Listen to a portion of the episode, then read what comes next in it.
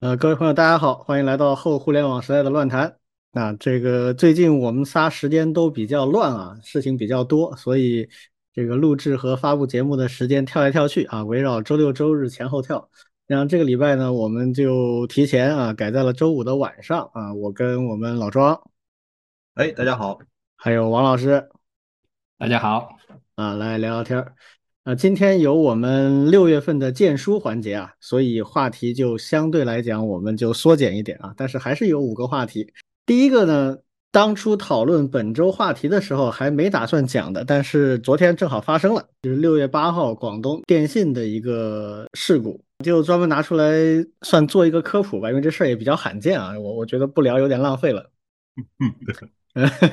反正我记忆中好像以前没有过这么严重的。两千年以前，互联网不发达，那个时候我们电信基础也比较弱，而且电话其实都不多，所以那个时候恐怕也很，就算有这种事情，大家也不一定知道。两千年以后，互联网逐步发达起来了，我印象中真的没出过这么为众人所知的事故。那这个事儿呢，从现在官方和民间透露出来的一些信息啊，评估下来，感觉影响人数应该在百万级，然后时间是持续了四个小时。我毕竟是学通信工程的啊，虽然一天都没有干过这方面的工作啊，但毕竟是学这个的，还是有点知识。就是国际电信联盟还有我国都有一些相关的规定，定义了什么叫做重大事故，就最高级别的啊，叫重大事故，它是有一个数据标准的，就是呃影响面在十万户乘小时，就是你影响的这个账号乘以这个故障的时间，如果超过十万的话，就算重大事故，就最高级别的。那这次是百分之百超过的啊！那这种重大事故，就像我刚才说的，其实在国内非常罕见，我记忆中是没有，这第一次。但是这个事儿呢，其实在全球范围内并不罕见。比如说最近几年，日本，我们隔壁的也算是比较发达的国家，它有四个大的运营商，这四大运营商在过去的四五年里面，全都出过重大事故。啊，其中最离谱、最极端的一个就是去年，四大运营商之一叫 KDDI。他在做他的核心路由器的替换的时候，出了一个重大事故，影响三千万人，断网六十小时。所以就是这种事儿，我们现在没什么感觉呃，但其实呢不算特别罕见。这一次官方信息还比较少啊，但是从大家的表达以及这个最后官方那个简短的公告可以看得出来呢，它是一个核心网故障。啊，这个核心网啊，是指的我们电信网络逻辑架构里面的一个概念，它不是一个地理上的概念。我们经常听到另外一个词叫骨干网，这个骨干网跟核心网是完全不同的啊，就是完全不是一个东西，听上去差不多。骨干网就是一个地理概念。什么叫骨干网呢？就是城市与城市之间连接的网络就是骨干网。那一般我们是讲地级市了，地级市覆盖周围一圈儿。然后地级市和地级市之间啊，这个连接起来的网络就是骨干网，这就是纯地理拓扑的概念。但是核心网不是的啊，核心网指的是我们如果把整个电信网络啊，我们看作是一个大的硬软件一体化的系统的话，那么这个系统架构层面分成三个大的不同的子系统啊，一个子系统呢叫做。接入网就是管我们这些终端用户接入的最后一公里的啊，就是那些线铺到我们大楼，连到我们的这个楼下的那个箱子里，然后连到楼上拉线啊，这是接入网。第二个子系统叫承载网，就是这些接入网之间的数据包的运输啊，这些来回发数据的这种设备和相关的系统，这个叫做承载网。这两个可以理解为都是干活的啊，在终端干活的。那么核心网就是他们之上的那个大脑，就是负责总体调度的。所以核心网干了所有我们电信网络里面最核心的功能，比如说交换、调度、管理，啊，几乎我们知道的所有电信的核心功能都在核心网里面。以中国的电信基础建设来讲，这是一个用户规模到业务的复杂度都非常爆表的一个超大型系统。大家可以设想一下，我们平时。不论是电话、上网各种各样的功能，它都会涉及到一些很核心的关键服务，比如说身份认证、授权，涉及各种套餐的计费，全是实时进行的。这些功能全都是在核心网的那个系统里面去完成的。所以这就属于就是我们做软件架构的，想一想都会觉得头很痛的那种那种系统。包括不同子网，就比如说中国电信，它的固网跟移动网络之间的连接。还有更难一点的跨运营商的网络的连接啊，我们电信的跟移动的跟联通的之间互联，这些也在核心网里面去做。那这一次出事故呢，好像就是这个不同子网之间连接的这个部分出了问题啊，所以大家就能理解啊，就是在这三个模块里面，如果是接入网出点事儿，没啥关系，最多影响接入的那一片儿啊，承载网最多影响来回通信的一些数据传输，呃，你哪里有问题去哪里解决就好了。但核心网不是，核心网一般来讲一上来就是涉及到全国的系统啊，或者至少是一个大省的系统，所以它处理起来会非常的复杂。这次广东电信总的来说呢，我觉得处理还是算挺快的，大概不到四个小时定位了故障，确定了解决方案，并且一次成功，啊，这个还是相当不容易的。作为对比啊，我跟大家说一下，就是我刚才提到的去年日本 KDI 的这个故障，那你就知道这个我们真的算非常好了。KDI 当时做的是什么呢？是它的核心路由器的切换，就它换了一批新的硬件设备。就是它最核心的那组交换机啊，旧的换新的，那这个跟我们比起来，这个是一个主动进行的调整，它不是一个意外事故，它是我提前做好规划、预演，然后去操作执行，对吧？完全是应该在我计划之中的。那结果这个事情出问题了，出问题呢，就首先这个问题出的就很离谱，因为它就是切换方案本身有问题，导致旧的交换机下了，那新的。没起来，这个事情完全是他计划上的问题，不是操作意外或者是什么硬件意外，不是的，就是他计划上没做周密啊，这还不算啊，他这个切换失败了嘛，那怎么办呢？就回退啊，就是重新启用旧的那组设备和参数啊。理论上讲，我们做任何这种大的 critical 的硬软件部署的调整啊，一般都会有一个周密的 rollback，就是回退的这样的一个机制嘛。好，它这个回退机制也有问题，它一回退呢。发现老的配置数据跟新的配置数据混在一起了，它没有正确的去处理这个整个配置方案里面的数据，最后导致新老的路由参数混在一起，形成大混乱啊，整个系统就瘫掉了。那这个事情最后就花了六十个小时才解决啊，这还不是意外故障啊，这是他主动进行的一个调整，然后失败了啊。那这一次我们算调整的比较快的啊，当然也我们也不是比烂啊，所以按照这个行业的规则。接下来肯定会发生的事情是这样的，就是广东电信它要花，一般来讲短则一周啊，长则大概两三周，一般来讲一到两周吧，去做这个所谓的故障分析。它其实已经做了初步的故障分析了，不然的话它不可能做出故障修复的方案，并且能够执行成功。那他接下来要做的是一个更详细的、更彻底的故障分析，目的呢是非常确定的把故障原因找出来，然后固定相关的证据。给出故障责任的最后结论，因为这个事情是很大的一个事情，它是涉及到多方面的一些损失的，它最后是要定责任，并且要处罚，而且还要对所有受到影响的客户做赔偿，所以他要做一个很严肃的一个分析，然后给出一个详细的分析报告，确定原因、证据、责任啊，然后该处罚的处罚，该赔偿的赔偿。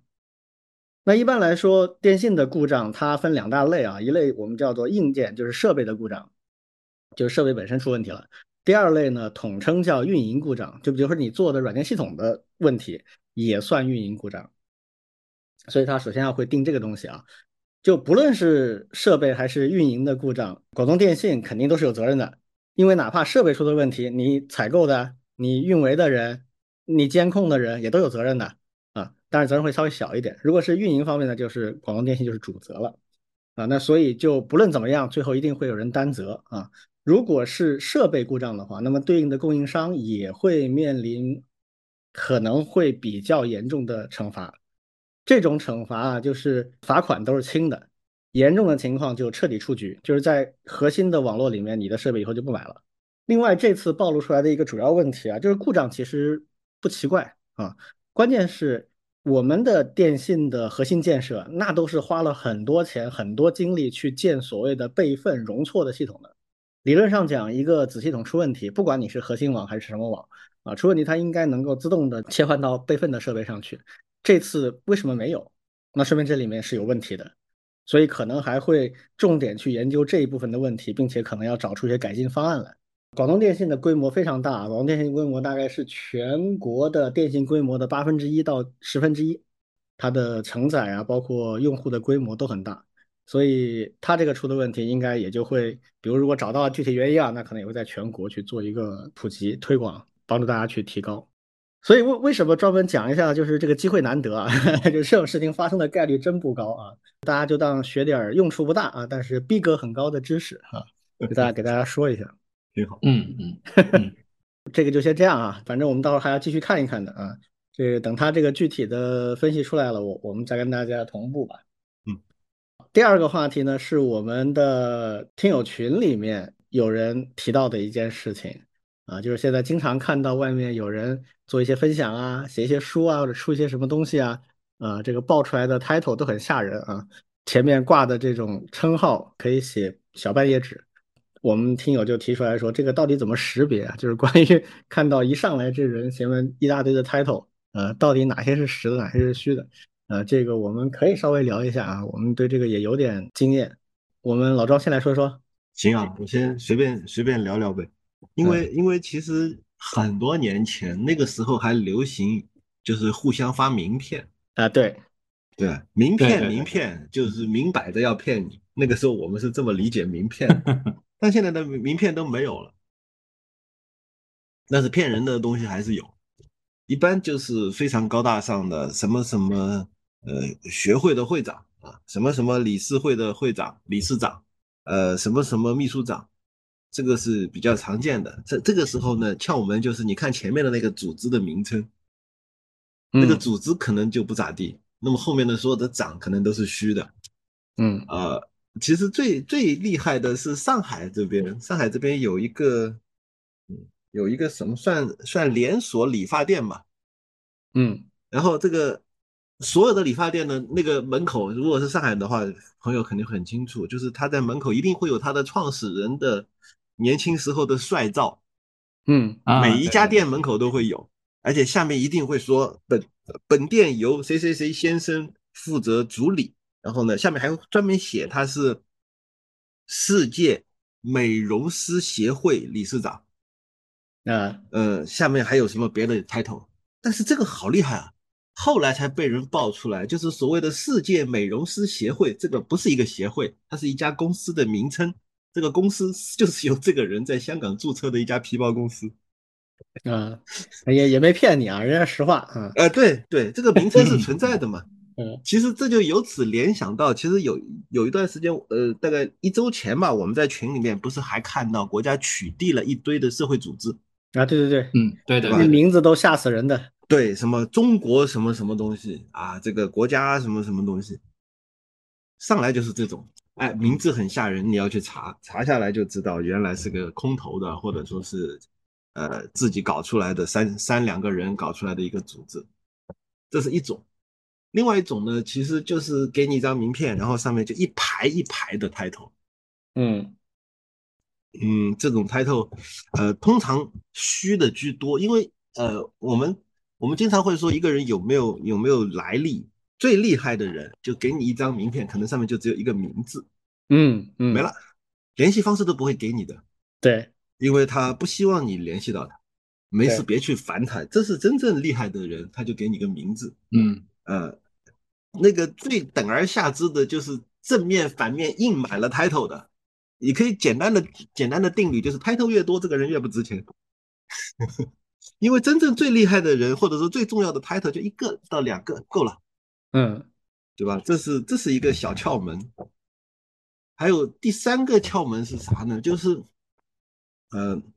你要看他他跟那个最前面的那段话之间的关系。比如说，呃，华为公司顾问，哎，这就是。不知道他可能哪哪一天去过一次华为，跟华为的某某领导聊过天，然后华为以后就会出来一个声明，说华为跟他从来没有发生过关系。嗯，这种事儿出过好几次了。对啊，嗯，对啊，那那有人就会借着这个著名大大厂的这个名头嘛，就是类似于说我在那个厂我也给他们上过课啊，这个好厉害，好像其实没啥，有可能在那个大厂里面就是有一个部门请你过去交流一下。然后出来以后就变成你去那个大厂给人家总裁上过课，反正是吹呗，嗯，这种这种都是各种各样的吹牛的方法吧。呃，本质上来说就是先把你唬住，然后再跟你谈其他的。嗯，哦，我可以先说到这儿，完了以后我们各自再补充一点，回头回头等我想起来一点更神奇的，到时候也可以再说。嗯，好的，那呃那我补充一下，嗯对，就是刚才壮老师说了，就是越长好像越不太行。对，那这么看来，像学术界的，我感觉那都是整页至少半面的那种介绍。嗯对吧？因为我们开很多的一些大会嘛，对，然后一些专家报告，对，然后他的一些嗯各种各样的一些抬头，各种各样的一些学会的会长，对，那就是刚才庄老师所列的，包括他参与过的项目、写过的书，对，基本上都会长篇大论一把。嗯，而且呢，学校里面其实各个条线其实也挺多的。对，我想像两位老师也也都清楚，比较常见的就是像讲师、教授、副教授，对吧？还有的话就是助理研究员、副研究员、研究员，对，这是比较常见的。还有各个工程师系列，对，还有学校的一些院长、系主任，对吧？到校长这些职务，对，其实蛮多的。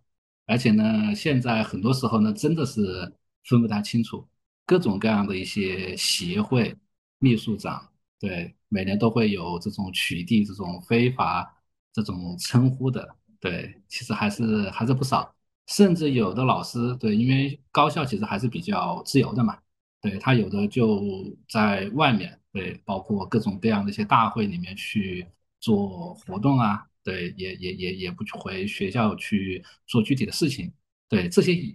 也挺多的，对，包括我们的朋友圈里面，其实时不时也都会呃看到这些，嗯，这个也是学校的一些啊，而且但是呢，学校里面其实是有比较硬的一些 title 的，对，就是所谓的一些人才帽子，对吧？什么什么学者，对，基本上我们祖国的大好河山的那些前面的前缀，基本上都已经用光了。对吧？什么长江、黄河，对吧？什么什么山，什么什么川，基本上都已可已经有的全部都被命名掉了，各种各样的一些学者，对吧？楚天等等。这个其实外部的人完全分辨不出来哪个有分量啊。对，这我们其实都不懂的。比如长江学者到底有多少？还有这个杰青啊，这什么杰出青年学者还不是什么东西？这个到底有多少？杰青、优青，对对对，海外优青。对对，就这个挺多这种说法的。除非他告诉我这个全国一共有多少，我们大概能掂量出来，否则真不知道它分量有多大。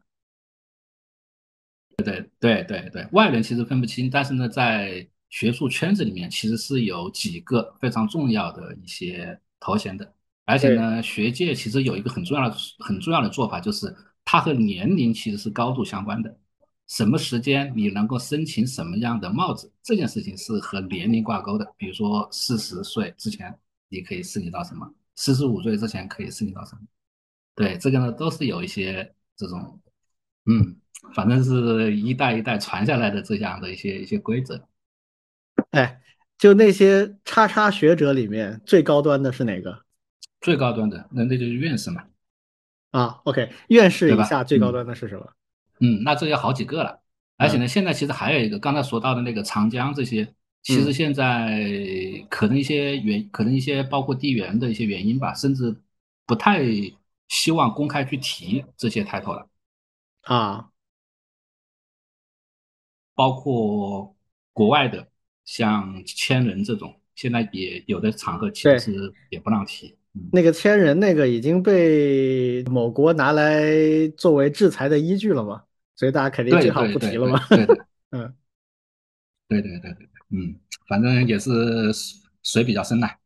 嗯，这个水太深了，这我们外边的人根本不知道。我我简单说说我知道的公司里面的这些 title 啊，公司的 title，我个人认为啊，可以分成两大阶段。就是在互联网的这些创业公司崛起之前和之后是两套不太一样的体系。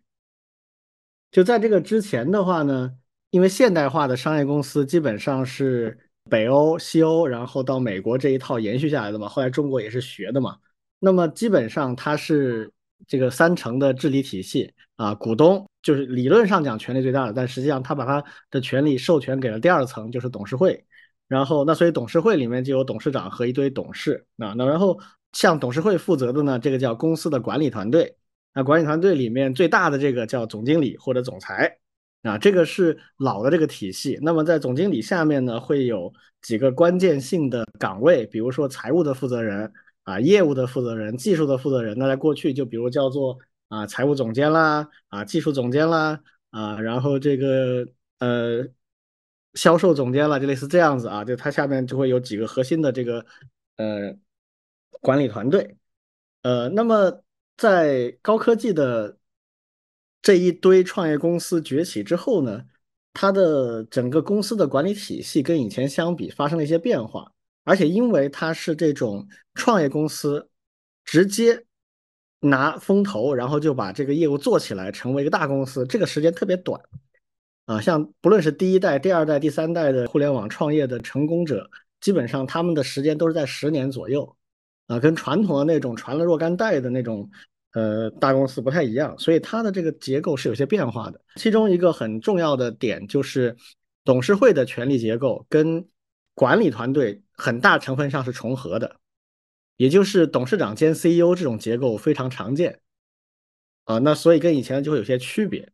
那这个时候呢，呃，董事会会非常强的授权给核心管理团队，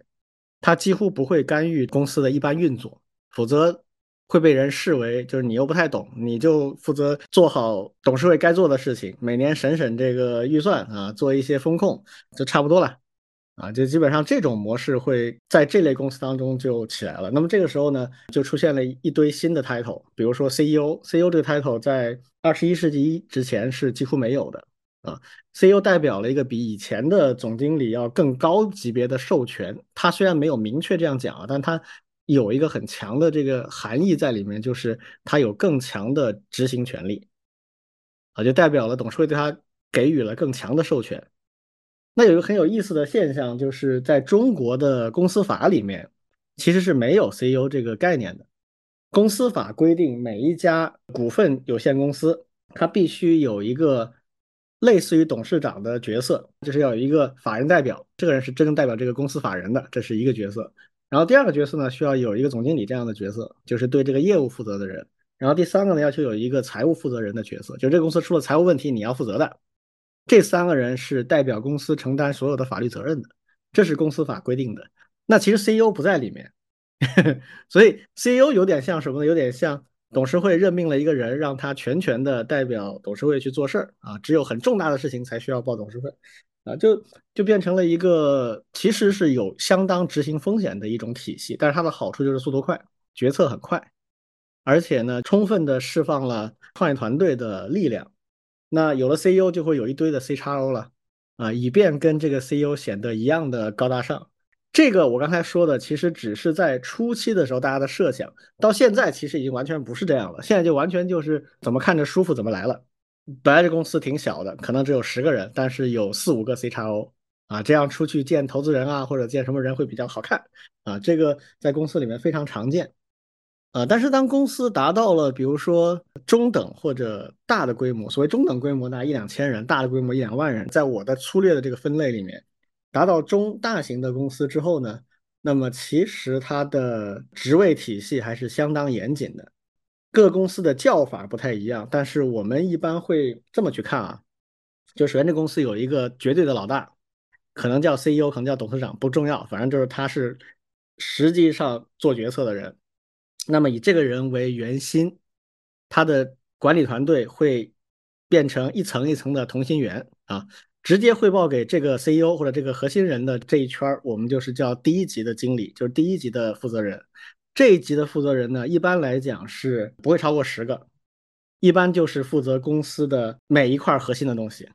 啊，比如技术产品方面可能有一个啊，营销方面有一个，财务有一个啊，人力资源有一个。啊，行政有一个，还有什么什么，就是每一块可能有些会合并起来，但总之公司核心的事务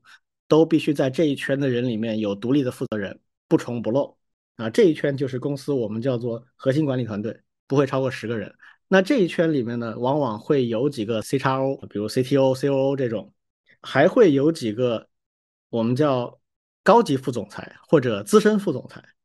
为什么会有这样的一个称呼呢？就是很多公司它在招聘一些高级的人才的时候，会用 VP，就是用这个副总裁来作为一个 title 来吸引对方。所以很多公司在运作足够长时间之后，会有非常非常多的 VP，非常多的副总裁。他只要不满足于一个叫做总监的岗位的话，你可能就得给他一个 VP 的 title。我一直以为 VP 要比什么什么总监要大，呃，他比总监是大呀，嗯，但是他比 CXO 和这个是要，就是他太多了，主要是，OK，呃，就是一个呃一两千人规模的公司，可能有二三十个 VP，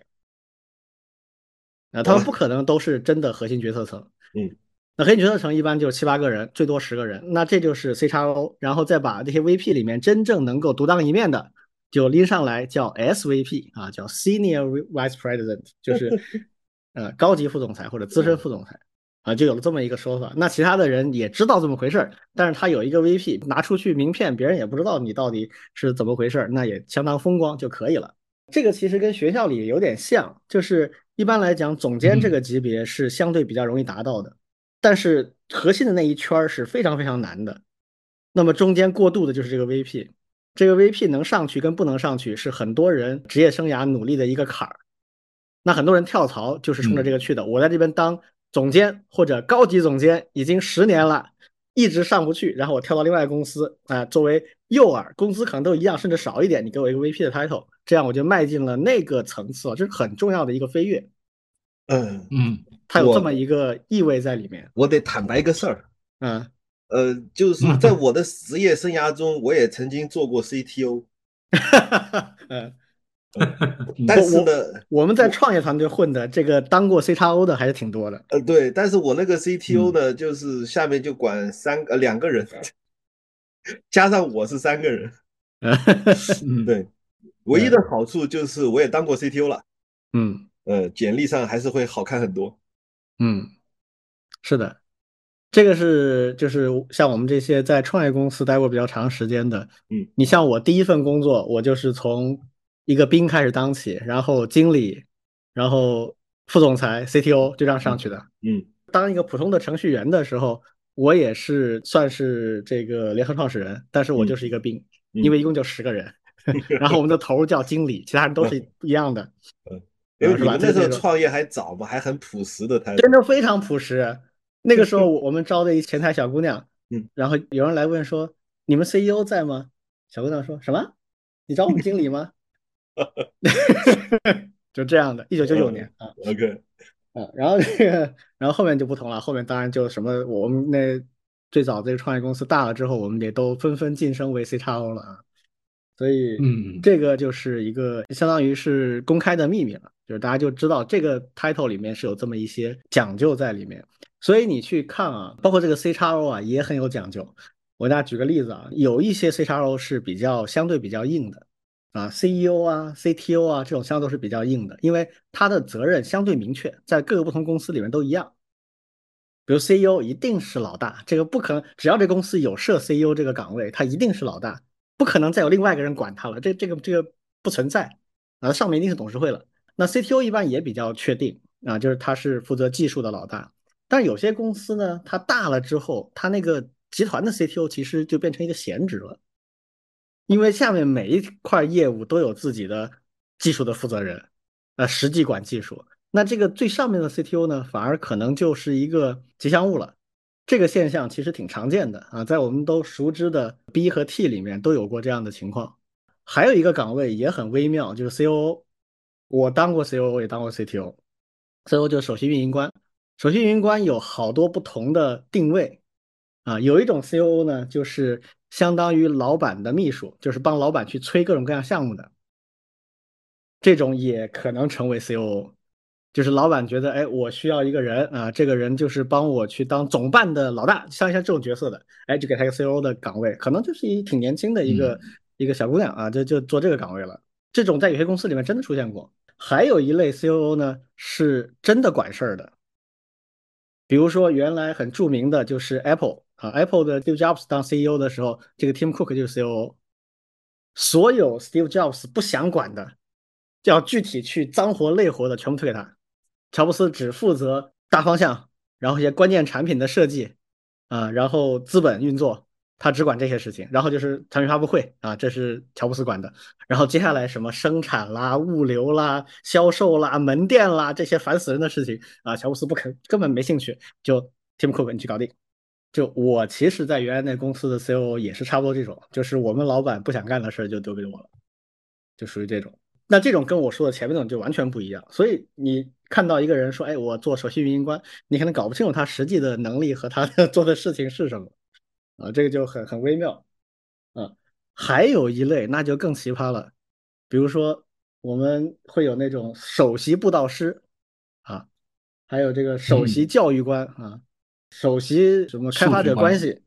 就有很多很多 C 打头的。首首席用户体验官，嗯嗯嗯，这些呢很可能都是荣誉称号啊，就是这个人在公司里面代表了这一个方向的一个图腾啊。像原来我在那个公司有一个首席教育官，他就实际上不管教育，也不管课程，也不管公司任何业务，他只负责干一件事情，就是扶贫，带着团队到处跑。把我们的这些教育产品放到那些贫困的山村的那些学校里面去做推广、做扶贫的工作，就它是一个，它是一个形象，它是一个图腾，啊，这就这种也也挺常见的。这同样是 C 叉，这差别很大啊。反而呢，如果有一个人出来，他是高级副总裁，然后他跟你谈谈的是某个特定的领域，比如说专门谈跟品牌有关的，专门谈跟销售有关的，他很可能是这块业务真实的负责人。这种很少有虚的摆上去。因为我刚才解释了，这个 SVP 是从一堆 VP 里面挑出来的独当一面的人。好，然后技术技术方面就有很多做技术很牛逼的人，他不会在管理职务上上到很高，他很可能只是一个，比如说资深工程师啊，资深架构师啊，有些公司会给予比较高的 title，比如说总工啊，嗯，首席架构师，对啊，首席架构师、首席工程师啊，首席设计师这些都有。那这种呢，如果他跟你谈比较具体的啊技术或者产品问题，那这种通常都是比较厉害的。但是也有一类呢，就是他在公司里混到这个岗位之后呢，就开始务虚了啊。这种人我们见的也挺多啊。诶，首席科学家，对，首席科学家，首席科学家有很多是公司，尤其在中国啊，就是有一段时间喜欢从国外聘首席科学家过来。嗯，但这个首席科学家很可能在，他就比如说。有一个国内的公司啊，我就不点名了。他请了一个首席科学家，这科学家一年只来三个月，其他时间都在美国待着，嗯，根本不参与公司的具体的运作。每年过来三个月，这是他签的合同里面的一个要求。我觉得他是一个形象代表，哎，我们国际化了。这个呢，怎么说呢？我个人觉得在特定阶段也是有一定用处的，但是跟这个 title 关系不大。反而我们有一些国企啊，它的总工和首席工程师是担挺大责任的。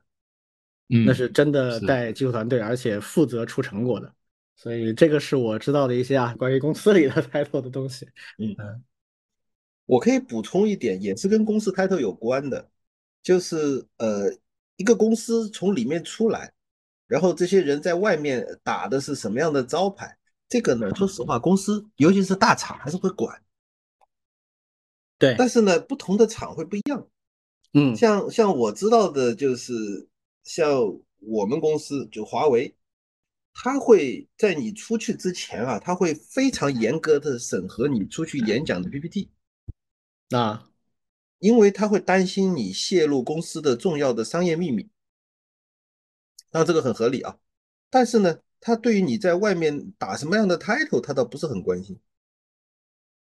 那你出去叫啥都可以，随便你叫。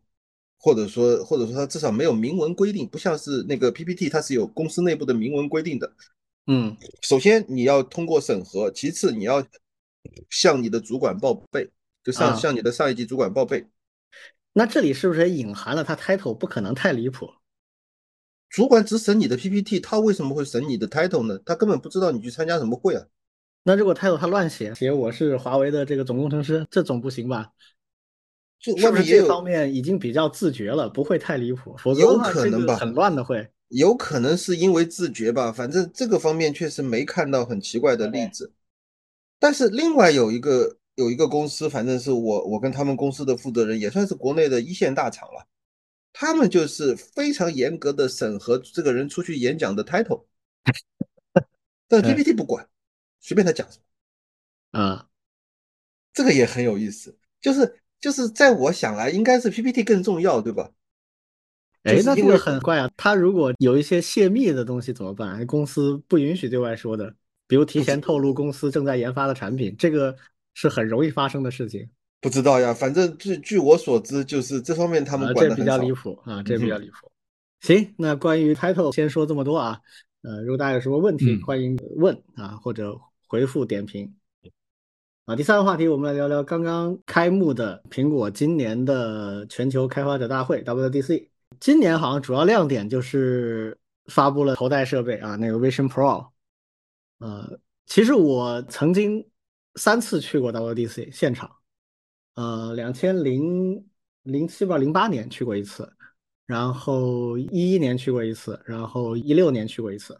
后来我不仅没有去过，而且越来越不太感兴趣了，所以 连熬夜看都懒得看了。哎，今年还算是有比较重要的发布，就这个 Vision Pro。你们怎么看今年的新产品？其实我的想法比较的漂移，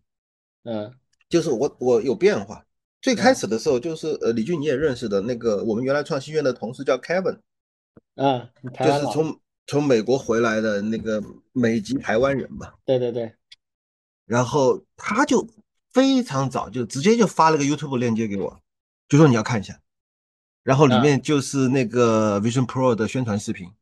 嗯。呃，看了以后非常震撼，确实很好。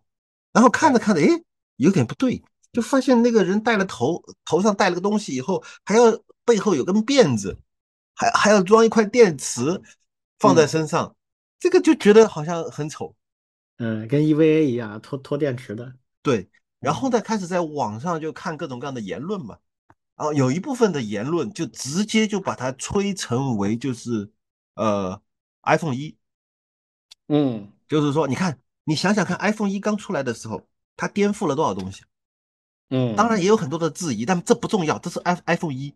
嗯，就直接就是你就去想象 iPhone 一当年到现在，呃，苹果赚了多少钱，发了多少财，然后怎么怎么样，嗯，这是一一个一种套路，这种套路其实我觉得是太过了，嗯，然后另外一种的话呢，就直接就是说，你们还记不记得这个微软当年发布那个什么，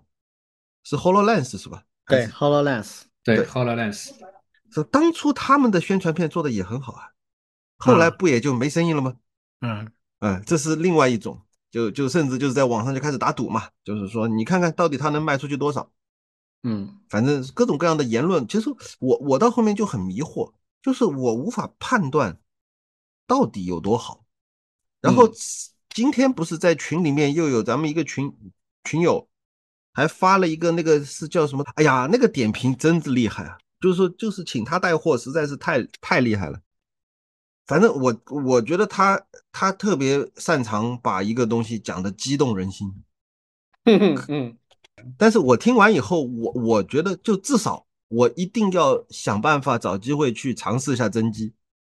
嗯嗯，到底看他说的那么好，我要去体会一下，体会完了再说。现在目前来说，总的态度是这样。对，圈里两拨人，一波就是刚才说的那个。iPhone 一的那个 moment，对，另外一个就是啊，这个苹果在玩人家玩剩的元宇宙，然后呢，你现在发布不应该发布一个 G B G B T 的东西吗？对，就是这个我看到有好一些，其实也也也在说，嗯，对，因为我我是对这种。呃，VR 呀，还有增强现实啊，这些东西啊，我其实还挺抱有希望的，对。但是呢，也是这么多年一直没有没有那么好的，或者是 killer application 这种落地级的杀手应用，对。包括我们以前也一直在畅想怎么样在类似这样的一个训练环境里面去做教育，对吧？还有像游戏不用说了，嗯，我不知道就是苹果这一次呃发出来的这个。对，是不是真的能够带动对这整个行业，包括内容创作的这样一个一个一个一一个趋势啊？嗯，我觉得像内容这块其实也是很重要的一块。嗯嗯，我反正不太看好啊，不太看好。为什么呢？就是这一类东西啊，就所有的硬件创新，它最终都会落地在内容，而内容呢是一个长期积累的东西，它需要非常长时间来积累，内容才会丰富起来。iPhone 一是二零零七年的一月份啊，当时的一个现在已经没有了的一个展会叫 MacWorld 啊，在这个 MacWorld 上面，Steve Jobs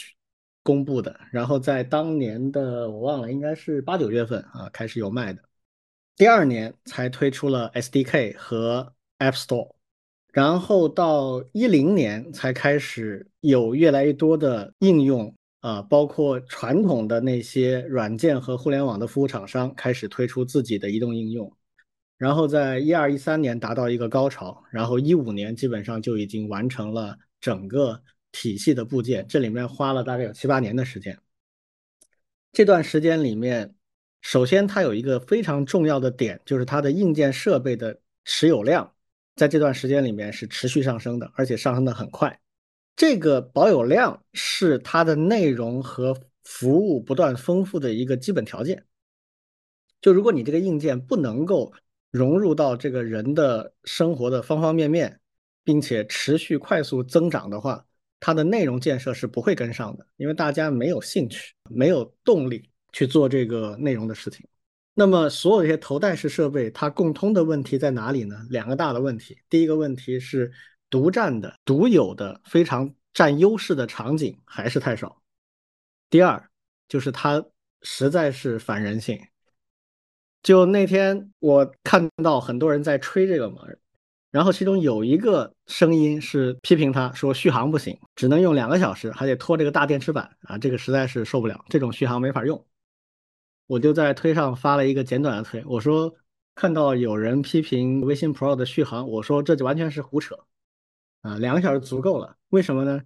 你试试，你如果能带超过一个小时，算你赢。是，就这个续航不是大问题，关键是它带着真的很难受。大家有没有试过戴那种比较大的头戴式耳机？你戴时间长了之后的感觉是什么样子？戴过，你脑袋都会被它压的疼啊。然后整个耳朵都会发烧，都很难受。那这个东西比那个耳机还重，啊，而且它还有一堆的配件啊，它本身是不带那个头戴的，它就是完全像个眼镜一样框在那里，那就意味着你完全靠鼻子架着它啊。如果你鼻子架不住的话呢，你就要买它一个配件啊，就是一个袋子，从前往后一一一兜啊，用后脑勺把它托着。这个玩意儿你持续戴时间长了，我觉得不可能舒服的啊。我个人觉得，唯一的一个头戴式设备符合人的长期佩戴的需要的，就是 Google Glasses。当时出的时候，其实也不行啊，就是它还是有点重，比我们一般的眼镜要重得多，而且它会发热，就是戴一段时间之后，你的那个两边太阳穴就烧得慌，它发热。那如果这些问题能解决的话，那么 Google Glasses 的那个设计，我觉得是 OK 的，它很轻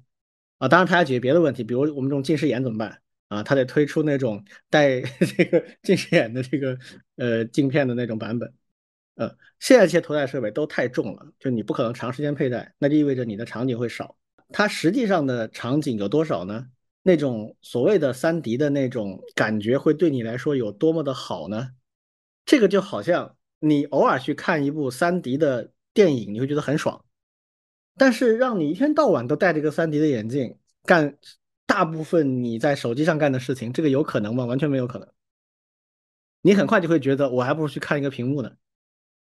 而且它跟现实世界是不一样的。我其实对这个领域非常感兴趣啊，在大概二零一七年以前出的所有的头戴式设备我都试过，嗯，包括什么 Hololens 啊，包括 HTC 的所有的那些版本啊，还有 Facebook 那个我也试过。我去 Facebook 参观的时候，他们刚收了那个 Oculus，在做他们的 Oculus 二点零的时候，我就试过他们的一个实验产品，就是可以玩一玩，但是你实在想不出你为什么会一直带着它。这跟智能手机完全不一样，智能手机是你可以随身带着，随时拿起来用，然后你很快就会把它用在你生活当中的所有方面。到目前为止，什么手表啦、什么眼镜啦都无法取代，就它不够好，没有那么的有替代性啊。所以谨慎的看待吧，我相信苹果它的工业设计和它的制造能力一定是强的，它这个体验一定会比其他的要更好一些。但是有没有质变，这个不好说，我也没试过实物，我只看了别人的一些说明以及它的一些参数，我个人认为没有实质性区别。啊，也许它会卖出不少，因为苹果收割智商税是全世界第一的，是断崖式领先后面的所有公司。所以它一定能卖出去不少啊，但是是不是能够建立一个新的赛道，我觉得不太乐观啊。但是至少这个事儿现在流量真的大，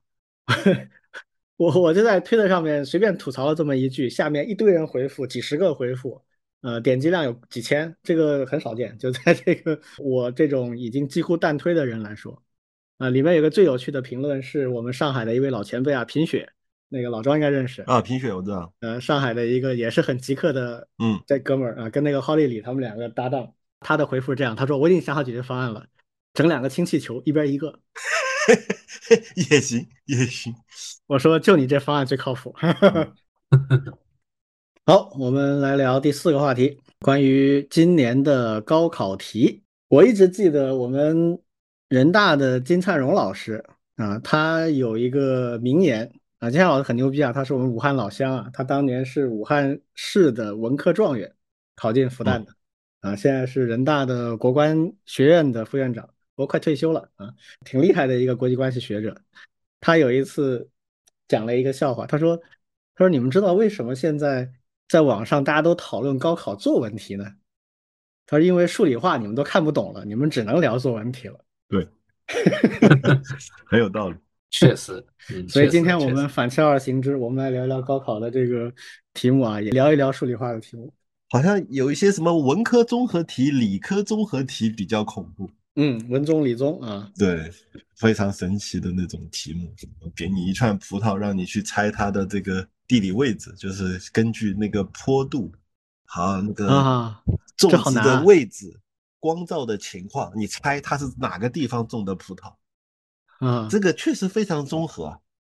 但是但是这种事情不是要要学过刑侦以后才能够搞得懂吗？而且这个如果不能查资料，我觉得好难啊。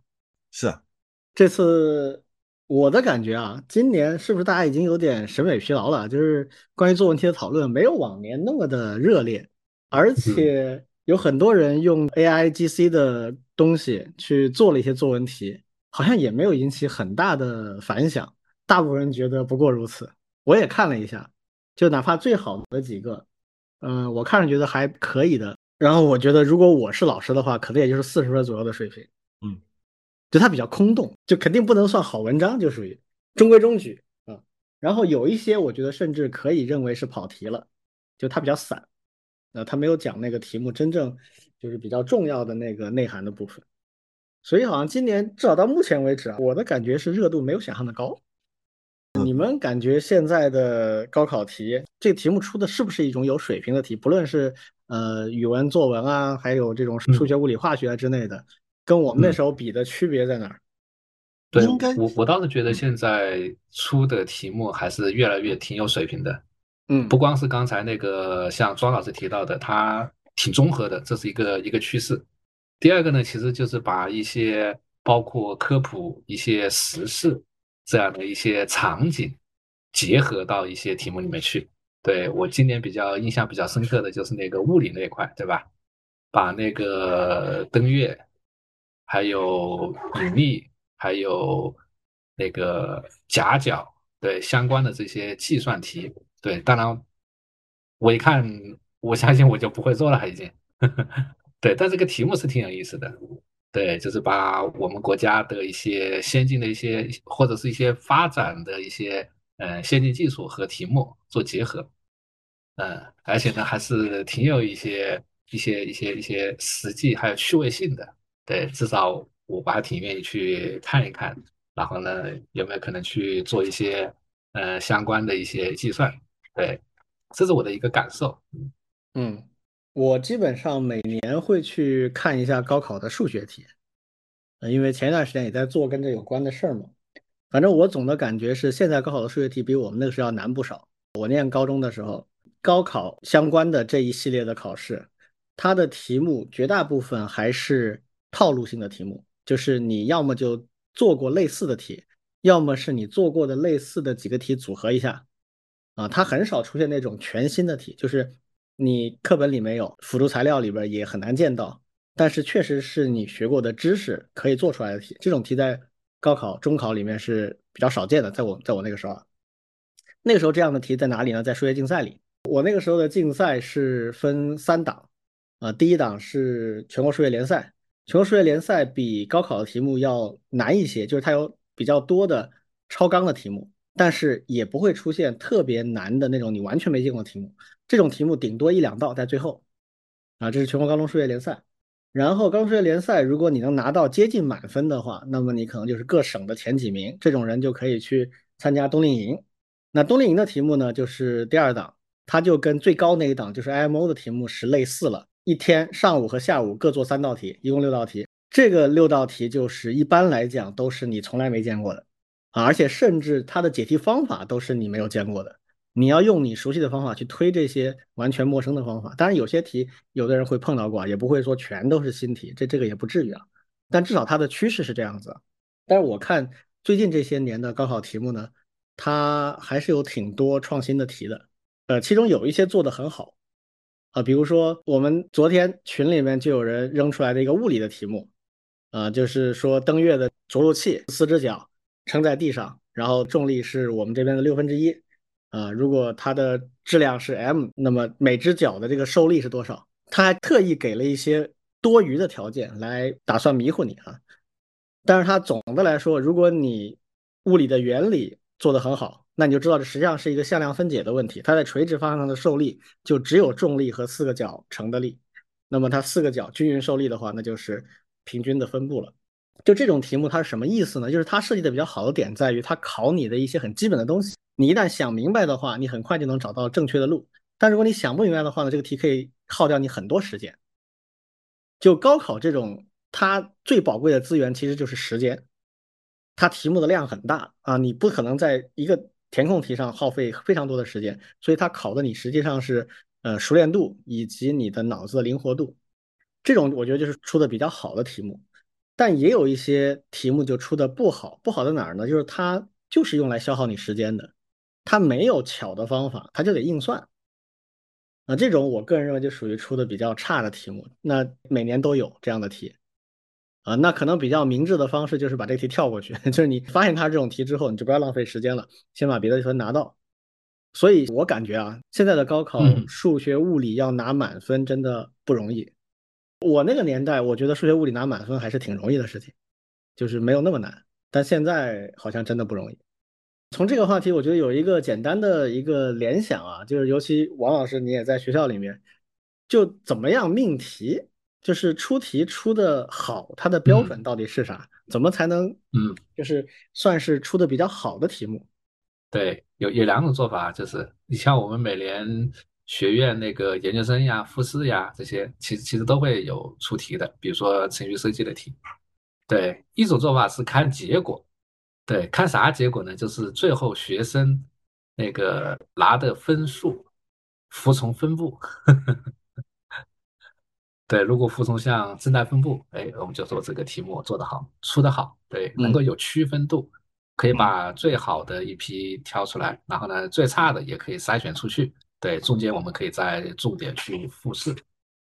对，这是一种。比较差的，就是，嗯，要么就是大家全部那个能够拿到分数，对，要么就是都做不出来，对，这是从结果来看，对，第二种呢，其实就是，嗯，这个也是我觉得。呃，出题还是一个蛮专业的事情，对，就是你在什么样的场景去考核一个学生的什么样的能力，对，既能够把这个能力考出来，对，还要有一定的这种呃覆盖度，对，这个还是挺有水平的，需要蛮需要一些呃，因为我是知道，特别是像中小学出题嘛，还有奥赛出题，都是请特别有经验的专家。然后呢，去去想，对它不亚于去，甚至是有有点是去做一个一个一个一个创新的一个一个一个一个事情啊。对，刚才那个李老师提了，就是现在很多题其实说的好，其实还是蛮需要一些创新的东西的。对，非常不容易。是是，所以说呢，也是它也是挺专业的一件事情。嗯，我以前参加奥数的时候，我个人认为啊，对自己锻炼或者说提升帮助最大的一种练习是这样的，就是我们去研究一道题啊，比如说往年奥赛的题目，或者是类似水平的题目，我们去研究它啊，它的解法，我们把它研究透了之后，哎，我们就想这个解法它背后是不是有一种公共性的原理在里面，比如它都是某一个。嗯，高等数学里面的一个定理的一个弱化的版本，这种在高中奥数里面特别常见啊。高等数学里面可能是用微积分什么推导出来的，然后把它弱化一点之后呢，就能用初等数学去搞定了。然后就会出现一些很常用的公式啊，比如什么什么展开啊啊，什么什么这种定理啊啊，这些东西在奥数里面挺多见的哈。这些定理的应用其实就派生出了很多题目啊。我们做完一个这样的题目之后，然后找到它背后的理论背景。然后之后我们就做一个什么样的练习呢？就是那个时候我们就自发的啊，几个集训队的那些小伙伴们，我们就说，哎，我们来命题，我们来学的命题，就是同样使用这个理论背景，同样是这个公式和相关的定理，我们来出一道题目。但比什么呢？比它跟原始的那个定理差的越远越好，就是你一眼看不出来它是原来那个定理推出来的。这种我们称之为叫做题的变形的训练。嗯。就是根据一道题目做它的变体，嗯，然后这个特别锻炼人。就是我们当时觉得啊，这个做下来就就你会感觉到很爽。其实出题目也是很锻炼人的啊，就是能够让你对原来那个东西，你本来只是做一道题而已，你以它为中心出了一堆变体的题之后，哎，你就会发现你对它的理解一下子深了很多。嗯，所以这个我觉得，反正对我个人来讲，我觉得是受用终身的啊，非非常有价值的一个东西。我有过类似的体会，但不是去出数学题，那个时候是学校里面就是玩那种叫做猜谜，然后呢就让大家每个人贡献一个谜语，嗯，然后就得自己编一个谜语，嗯，首先呢要让大家觉得这个东西猜起来很难，嗯，但是最终猜出来的那个谜谜底呢又得很合理，嗯，否则就会被人骂，对。你都都什么鬼？这这走的不挨着，所以所以这个谜语就制作谜语这件事情本身很有乐趣。就就我能够体会到，就是你说的，呃，用一个数学原理来做做谜做一个题目，其实很像设计一道谜题嘛。对，嗯，是是的，它背后有相通之处，就是固定主题下面去设计一个谜题，实际上就是这样。嗯，对对。所以，所以去那些那些设计那种灯谜啊、什么字谜啊，这些人其实也很厉害，那人很专业的，对他们有很多套路的，就是他们设计灯谜都有若干种套路，有专门的一本书啊，就是讲怎么设计灯谜的。我以前还看过，是，后来我才知道有这种书，当时都自己在瞎琢磨。嗯，好难的，我觉得那个比做数学题难，是 是，可能是因为我不熟啊。嗯嗯。OK，那这个关于高考题我们就简单聊这么些啊。啊，最后一个话题，我们来聊一聊我们最近碰到的一些有趣的事情，就是体现出一个主题是什么呢？就是一些非技术出身的人，他如果想去思考，提出一些技术方面的创意，哎，他应该怎么做比较好？啊，这里面有一个案例啊，请我们老庄先来跟我们介绍一下。嗯，对，就是呃，前段时间有一个朋友嘛，然后就找到我，然后呢，他就其实是。呃，很像那种老板，就是说，呃，类似于我这里有钱，然后呢，我有一个点子，你能不能帮我找到一个程序员，或者是，当然他会说的更好、更客气一些，就能不能帮我找一找这方面的专家？嗯，然后呢，我有些问题想找他请教。嗯，呃，然后呢，我就说，哎呀，什么方面的问题呢？我能不能先先打听一下，这万一要找个专家，也要得找个合适的专家。然后呢，就跟他聊了聊。大概的大概的疗法是这样的，就是说，嗯，他他首先说的是区块链，说他说你知道区块链吧？我说啊，稍微懂一点，呃，研究过一点点。然后他说，区块链的问题呢，就在于它这个到现在为止，就是我们说，呃，比特币是区块链的一点零，呃，以太坊是区块链的二点零，但是到目前为止呢，没有三点零。我说对，还是没有三点零。然后呢，就说到这个。在区块链的领域，其实还有很多的人，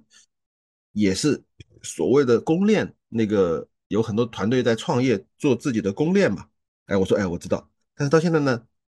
最多做出来二点一、二点二，没有做出三点零的。我说是，这个确实是一个很难的事情。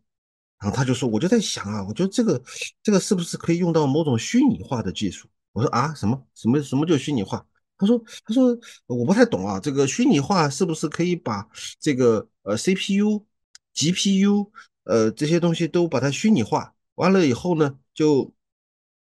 变成是把它们都混在一起？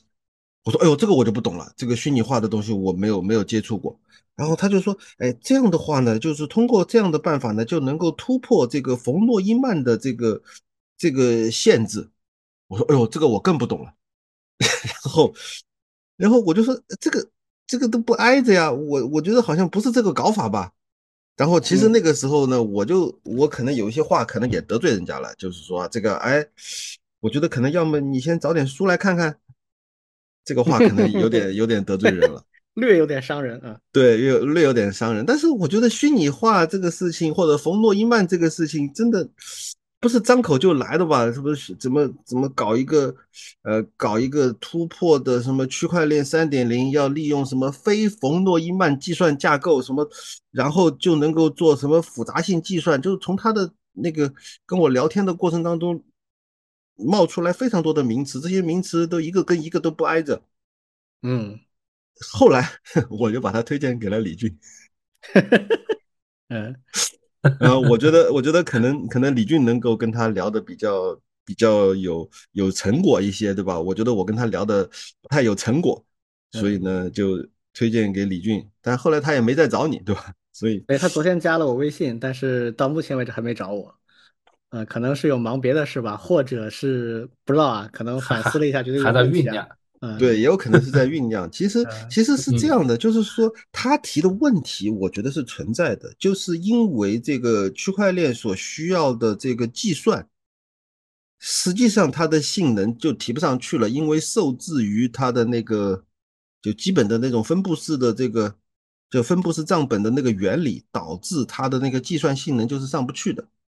但是如何突破这样的一个计算的瓶颈，其实我是没打没有。我没有结论，或者说我们根本就没有研究。我的第一反应就是，哎呦，是不是得去看看最新的这个学术圈有没有什么论文啊，有没有相关的研究啊？这个可能是一个办法。但除此之外的话呢，我也不了解到底该怎么去解决这个问题。嗯，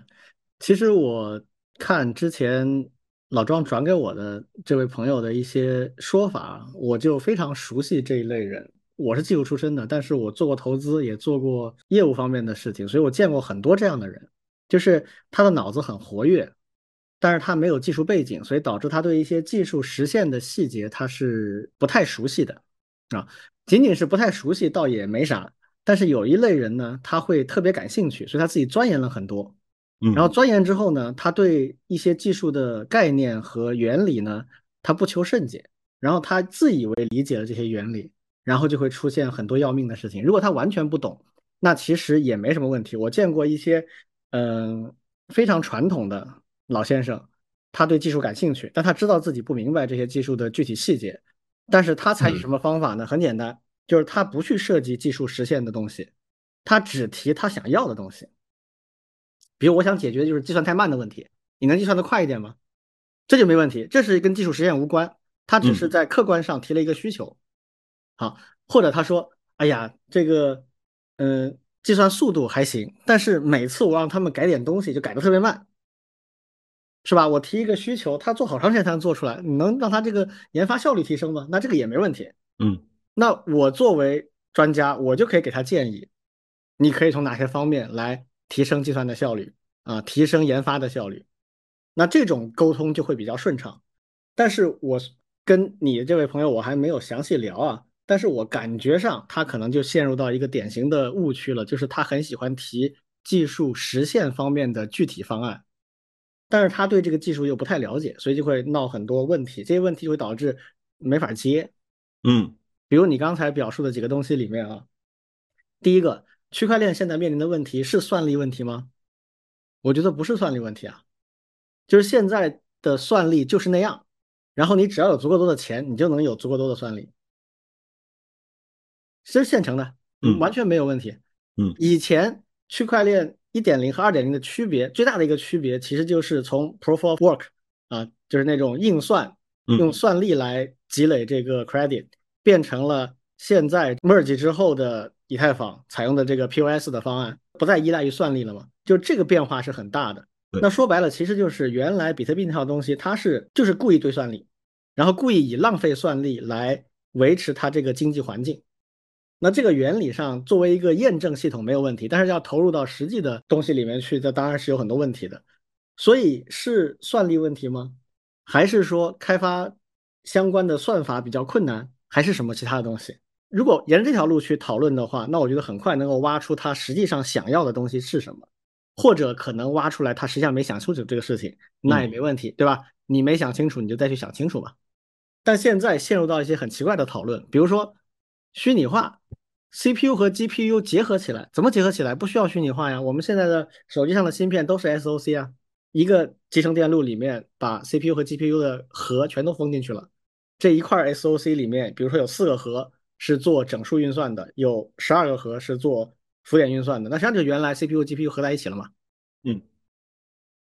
所以在半导体封装，在硬件角度，其实 CPU、GPU 是可以集成在一起的。好。从软件角度，你要集成在一起可不可以？其实也可以。我们现在主流的 machine learning 的那些框架，它都是你写好你的程序算法之后，它自动的有一个转换层，可以把它部署到 GPU 上去算，或者部署到 CPU 上去算。就它其实，在高层，比如我们现在用 Python，然后调用 PyTorch 或者 TensorFlow 这样的高级别的 framework 的时候，你根本不用管下面是 CPU 还是 GPU 啊。你有 GPU 你就用 GPU，没有 GPU 用 CPU，它都能算，只不过是速度不一样嘛。所以从呃 API 这个层面上，其实 CPU、GPU 用它的话来讲，是不是也算是虚拟化在一起了？所以其实这个我们不知道它到底要什么。对，它的这个方案把它实际想要的东西给掩盖起来了。啊，那至于说这个冯诺依曼的这个，那就更加奇怪了。我怀疑他不知道是跟谁聊过啊，得到了一些关于冯诺依曼的架构的这个比较奇怪的一些解释。实际上，冯诺依曼架构它是一个很古老的东西了，这差不多一百年前的东西了。他定的东西是非常非常基础的。他定的冯诺依曼的三要点，第一个是使用二进制逻辑电路来实现所有的加减乘除，啊，这个就是逻辑电路。那我们不知道现在大学的这个计算机科学里面会不会讲啊，什么与非门啊之类的可以合成一个加法啊，然后怎么合成一个乘法。然后用加法来模拟减法，等等等等，就一堆这样的。就逻辑上，你只要有与门或门，你就能够做出所有的运算，啊，这就是逻辑电路嘛。这是冯诺依曼的第一个。第二个是诺依曼定义了怎么去存储和运行程序，啊，那就是说你这个逻辑电路，你怎么把程序的代码灌进去，然后它怎么去运行这个程序，这个有一套逻辑设计，啊，这个是很抽象的一个逻辑设计，但现在的计算机都是按照这个去做的。然后第三个就是定义了一个计算机系统，它是由哪些东西构成的啊？冯诺依曼讲说，计算机一定要包含一个运算器，然后一个控制器，一个存储器，还有一系列输输出设备，这构成了一个计算机系统。好，那这个架构，你说你怎么打破它？就是我们现在能想到的东西都可以在这里面实现，你为什么要打破它？我我猜想，当然我还没跟他聊到，我猜想他可能已经联想到量子计算啊这种东西。OK，量子计算呢是会有些区别的，它主要体现在第一，没有用这个二进制逻辑电路了，这个是最大的对冯诺依曼架构的颠覆啊。其他的部分其实是类似的啊，它不使用二进制逻辑电路，而是使用量子的那种不同的自旋状态啊来表达类似的信息啊。那当然，程序的存储和执行也会有些区别。但这个东西跟 CPU、GPU 好像真没啥关系。是，而且现在量子计算还只能解决一些很特定的问题，它没有通用计算能力，它只能就是相当于有点像什么，有点像我们做了一个大型的自动化玩具啊，你砰扔个球下去，然后球顺着斜坡滚下去，啊，压倒一个杆子，这杆子打掉一个棋，这个棋又怎么推这个东西，就像这样的一个自动化系统。现在量子计算就只能布这么一个局，然后解一个特定问题。啊，它还没有实现冯诺依曼架构这种通用计算的能力，所以这个也比较遥远啊。所以我我不知道他什么时候找我，我就跟他聊一聊呗。我我会这么建议他，我说你你先不要想这些具体的技术，你告诉我你在商业上想得到啥，你打算怎么赚钱？你告诉我，嗯，我可以给你一个技术解决方案。对，听听看。啊，没准他会说，哎呀，这个是商业秘密，我我不想跟你说，那对不起，再见。那再说吧。对我，我当了一两年的投资人，我见过太多的 startup 了啊，真有人这么回我了，我跟你说。嗯，是啊比。如他会说，哎，我这有一个非常牛逼的技术，我说你这个技术能拿来干什么呢？他说这个我不能告诉你。这个是有的，这个我们当年啊，真有，真有这个呃，那时候我还在盛大创新院的时候，呃，那时候陈天桥乔哥还是中国首富的时候，我有有一天上班，就有一个人站在盛大集团的大门口，然后举了一块牌子，嗯我要见陈天桥，嗯。然后下面还有一行字，大概意思就是说我能让你多赚什么多少个亿的这个什么什么一个方法。嗯嗯。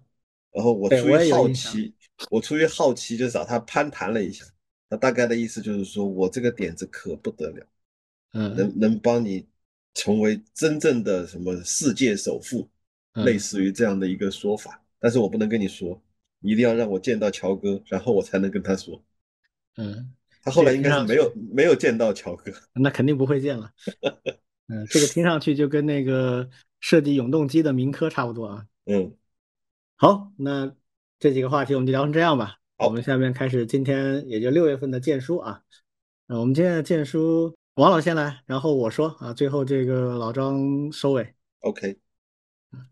好的呀，那我先来。对，我这个月给大家荐书的书名呢是《数字劳动》。对，为什么荐这本书呢？对，其实我一直对数字化下面的像学习、生活、工作，以及他们在经济啊、生产关系啊、生产力啊这一块的一些呃变化，还是挺感兴趣的。所以说呢，我看到了这本书以后呢，我就拿过来翻了一下，我发现还是挺不错的。对，那就仔细的去读了。对，当然其实还没有完全读完呢。对，但是呢是可以和大家来做一个介绍。对，这本书呢实际上是那个呃作者实际上是北京大学的社会系的一个教授，对，叫童心。对，那这本书呢是他的一个主编的。对，那这里面呢，其实不是他一个人写的呀，他其实里面将近有十个他的同行，对，就是一起来写了，写什么呢？就是依靠数字平台所建立的这种劳动模式，对他们就称之为这种数字劳动。然后呢，每一个学者对就写了不同的这种数字劳动的一些工种，对，比如说我们对这个其实和我们前面的节目的很多内容都是有关系的，比如说它里面的外卖骑手，比如说那个网约司机，比如说主播，比如说电竞玩家，对，再比如说那个直播带货，对，等等。对这些东西呢，其实都是在这种数字化平台下面所催生的一些新的劳动。对，那他们嗯写这个东西的目的，对，其实也是挺好的，挺有意思的。就是他们还不光是说把这些故事记录下来，对，因为他们的这种写法呀，对，因为他们是社会学家嘛，对他们写这本书的里面这些文章，他们是按照一种人类学家的民族志的写法，不是那种学术论文的形式。对，所以说呢，这本书的呃，我我我读过一些，它的那个可读性其实还是挺好的。对，简单来说就是用讲故事的方式，把这些数字劳动者用一个观察者、记录者和叙述者的一个身份给他去写下来。然后呢，作者后面还提了很多的一些呃评论性的一些内容，包括他们的一些想法。对，这个呢是作为他们一个非虚构的一个一个一个一个一个一个类型。对，然后呢反思什么呢？其实就是反思包括劳动关系、劳动伦理、劳动保障，就是在这种新的数字化变迁下的这种一系列的问题。对，也给出来一些建议。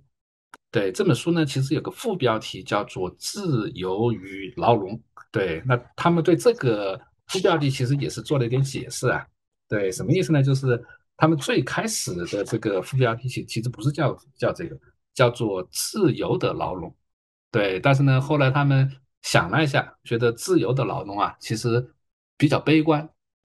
对，这个也是这本书后面所反映出来的。对，就是整个呃书的这种评论其实是比较悲观的，但是呢，过于悲观，但是呢，他们还是希望呃 后面向好的方面发展，对，所以他们是写了自由与牢笼，对，那这件事情其实就是希望丢给那个读者，对你们自己来判断，对，就是这种数字化。对一个人的自由，还有一个人的束缚，究竟是多还是少？对，其实就是做这样一个呃一个一个叙述。对它这里面呢，其实分了几块啊，分了几块，就是分了嗯好几个部分。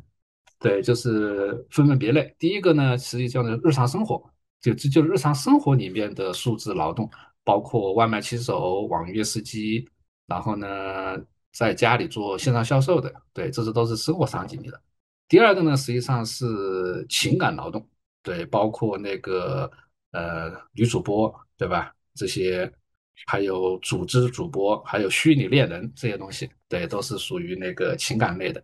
对，第三部分介绍的是知识付费，对，这个是我们比较熟悉的，对，包括知识传播，包括网上去做这种科普问答，对，这些也是。第四类呢，应该是李老师比较喜欢的电竞业，包括陪玩，不光是电竞，对，陪你一起玩游戏、陪玩师，这些都是属于 这一类的。第五类呢，应该是庄老师应该比较喜欢的，就是 IT 民工类，就是嗯，开发者，嗯，对，因为他这这一部分特地描述了开源里面的一个 一个主题的。对，这个是是他他把他把开源直接算成 IT 民工了吗？嗯，他不叫他他不算是 IT 民工，就是这一类群体。对，就是这一类开发者。当然他是打的引号啊，他是打的引号。对，其实 我得去看看，就就我得去看看咋回事。对，就就是我所开源他正在发愁自己不能不能好的打工的。对对。这本书比较吸引我的，其实就是就是他们这些社会学家的视角下面去讲的这些视角和故事。对，那那最后呢，其实是童心教授啊，其实他最后一章其实是专门写了一些评论，对，包括一些讨论一些内容。对，第一个呢就是量化，对，就是嗯，现在有其实就是这一类的。劳动工种的增加的速度和数量其实都是非常多的，对，比如说列举了一些数字，比如说像那个，嗯，视频号运营，对，在三线及以下城市的比例大概有百分之四十多，还有那个微信支付那个服务商，在三线及以下城市的比例有百分之五十多，包括微信小程序的个人运营，本科以下的有百分之五十左右，等等。对，其实就是他想说明什么呢？就是这种数字平台背后的这种劳动力啊，其实是越来越多，越来越年轻，成为了一个新的平台型就业这种取之不尽的一个源头。对，第二个呢，他又回回那个回过来去做反思。对，就是有有两两种观点。对，一种观点是乐观的，乐观的是啥意思呢？就是随着数字技术的发展，对，使得知识阶层崛起，对里面比较典型的例子就是像知识付费，对吧？就是类似这种个人主播，对你通过自己是可以去做这种呃自主自己养活自己的这种方式，这是乐观一派。对，但是呢，更多的它是描述悲观的，描述什么悲观呢？描述就是实际上在现在的这样一个数字时代，对资本是利用技术将劳动者碎片化，而且呢，平台。它是由资本选择的结果，而非是技术发展的一个必然性。对，它是有这项这样的一些一些论断呢。对，而且呢，那个列举了很多。对，就是有了这样一个技术以后，对，究竟是对一个人的劳动，包括生产关系，是能够起到这种解放的作用，还是起到了更多的束缚？对，因为你们也提到了，包括我们在以前节目里面谈到的什么算法监控呀，对吧？然后呢，他把这些东西归结为一个词，就是这个书的副标题叫做“数字牢笼”，而且呢，认为这种数字牢笼是比韦伯技术的科层次牢笼要更加令人生畏的这样一个方式。然后还列举了包括像评分系统，对吧？这个也我我们前面其实也也有过一些讨论，然后也是说这种资本将对劳动者的这种监控权转化为消费者对劳动者的直接监控。对，这个就是像外卖骑手呀，曾经出现过这种投诉呀，对吧？这些其实都是，甚至还有这种情感的层面，对，他也做了一些一些一些一些列举啊。对，然后呢，他提了几个建议。对，就是虽然他说我现在我们总的来说其实是对现在的这种数字化呀，对人的这种控制和劳动的这种束缚是比较悲观的。对，但是呢，有没有可能去呃变好呢？对，里面其实就是列举了这种劳动异化的一些各种各样的一些现象啊。对，让他列举了几个呃需要的工作是当务之急。对，那我想其实包括我们前面和后面可能要呃。国家出台的各种各样的一些文件，其实我我觉得有些是可以应对上的。对他列举了几个需要当务之急做的事情。第一个呢，就是要充分发挥数字技术赋予劳动者的那个劳动保护和劳动监管的新能力。对，第二个呢，就是希望对数字劳动做更多的相关立法，特别是在工时、工伤、劳动保护，还有休假、解雇等等方方面面。得到法律上的支持，很多东西现在其实都还没有，还没有得到那个立法，包括一些一些一些一些类型。第三个呢，也提了一个比较有趣的，对，可能我想我想大家都知道，就是全民基本收入。对，这个他提提了这个，因为这个是，嗯，现在一些欧洲国家其实是开始在做一些试点嘛。他为什么提这个呢？对他提的这一点，其实就是希望，如果能够有这种全民基本收入的保证。实际上是可以在数字经济时代让劳动者激发出更多的这种创新热情。对这个呢，我记得前面和两位老师在聊想想开源的时候，其实都都提过。对，如果有些保障，其实在开源里面有会有更多的一些创新的一些一些内容就会出来。对，最后一一点，对，就是他用开源的场景去列举例子。对，它里面也提了个词叫做数字团结。对，就是生活中虽然出现资本控制技术这种方式，但是呢，也还会出现一些新的现象。其中有一个就是类似开源软件为例，对他用开源软件举例子，对，包括列举了像那个一本艾默伦，当时也也是开源，也是那个自由软件运动创造者之一。对，当时他也写过像《数字共产主义宣言》这样的一些文件。对，那。那个社会学家们看到了，就把它拿出来说，嗯，这也许也是一种能够打破资本控制、技术控制平台的一个方式。对，希望后面能够有更多类似这样的一些，呃，包括开源，能够有更大的一种一种一种一种扩张和发展。对，这是它的一个一个一个点啊。对，这个呢，因为里面有些内容，嗯，确实还是。还是挺有一些一些启发性的。对我，我其实虽然没有看完，但是呢，呃，这本书首先它对这个现在的很多的一些数字劳劳动的一些现象做了一个总结梳理，然后呢，提出了一些呃不好的地方，然后给出了一些建议。对我，我是觉得这一块还是还是有些启发的。对，包括我们的节目有些东西都是挺相关的，所以说呢，我是这次呢就推荐这本书给大家。好，我讲完了啊。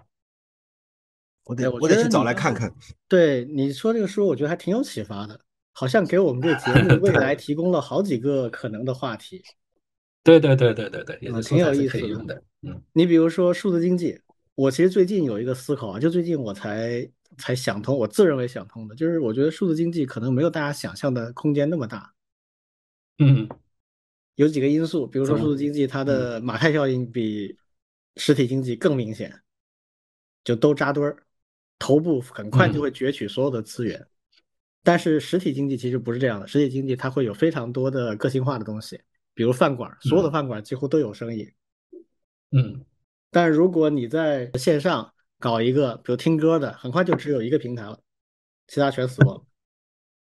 就所以数字经济的空间可能没有实体经济那么大啊。这个结合我们国家现在一些政策，可能也有这样的一种考虑。所以，就类似这个你刚才提到的这些里面，我就已经觉得有好几个话题是以后我们可以去聊一聊。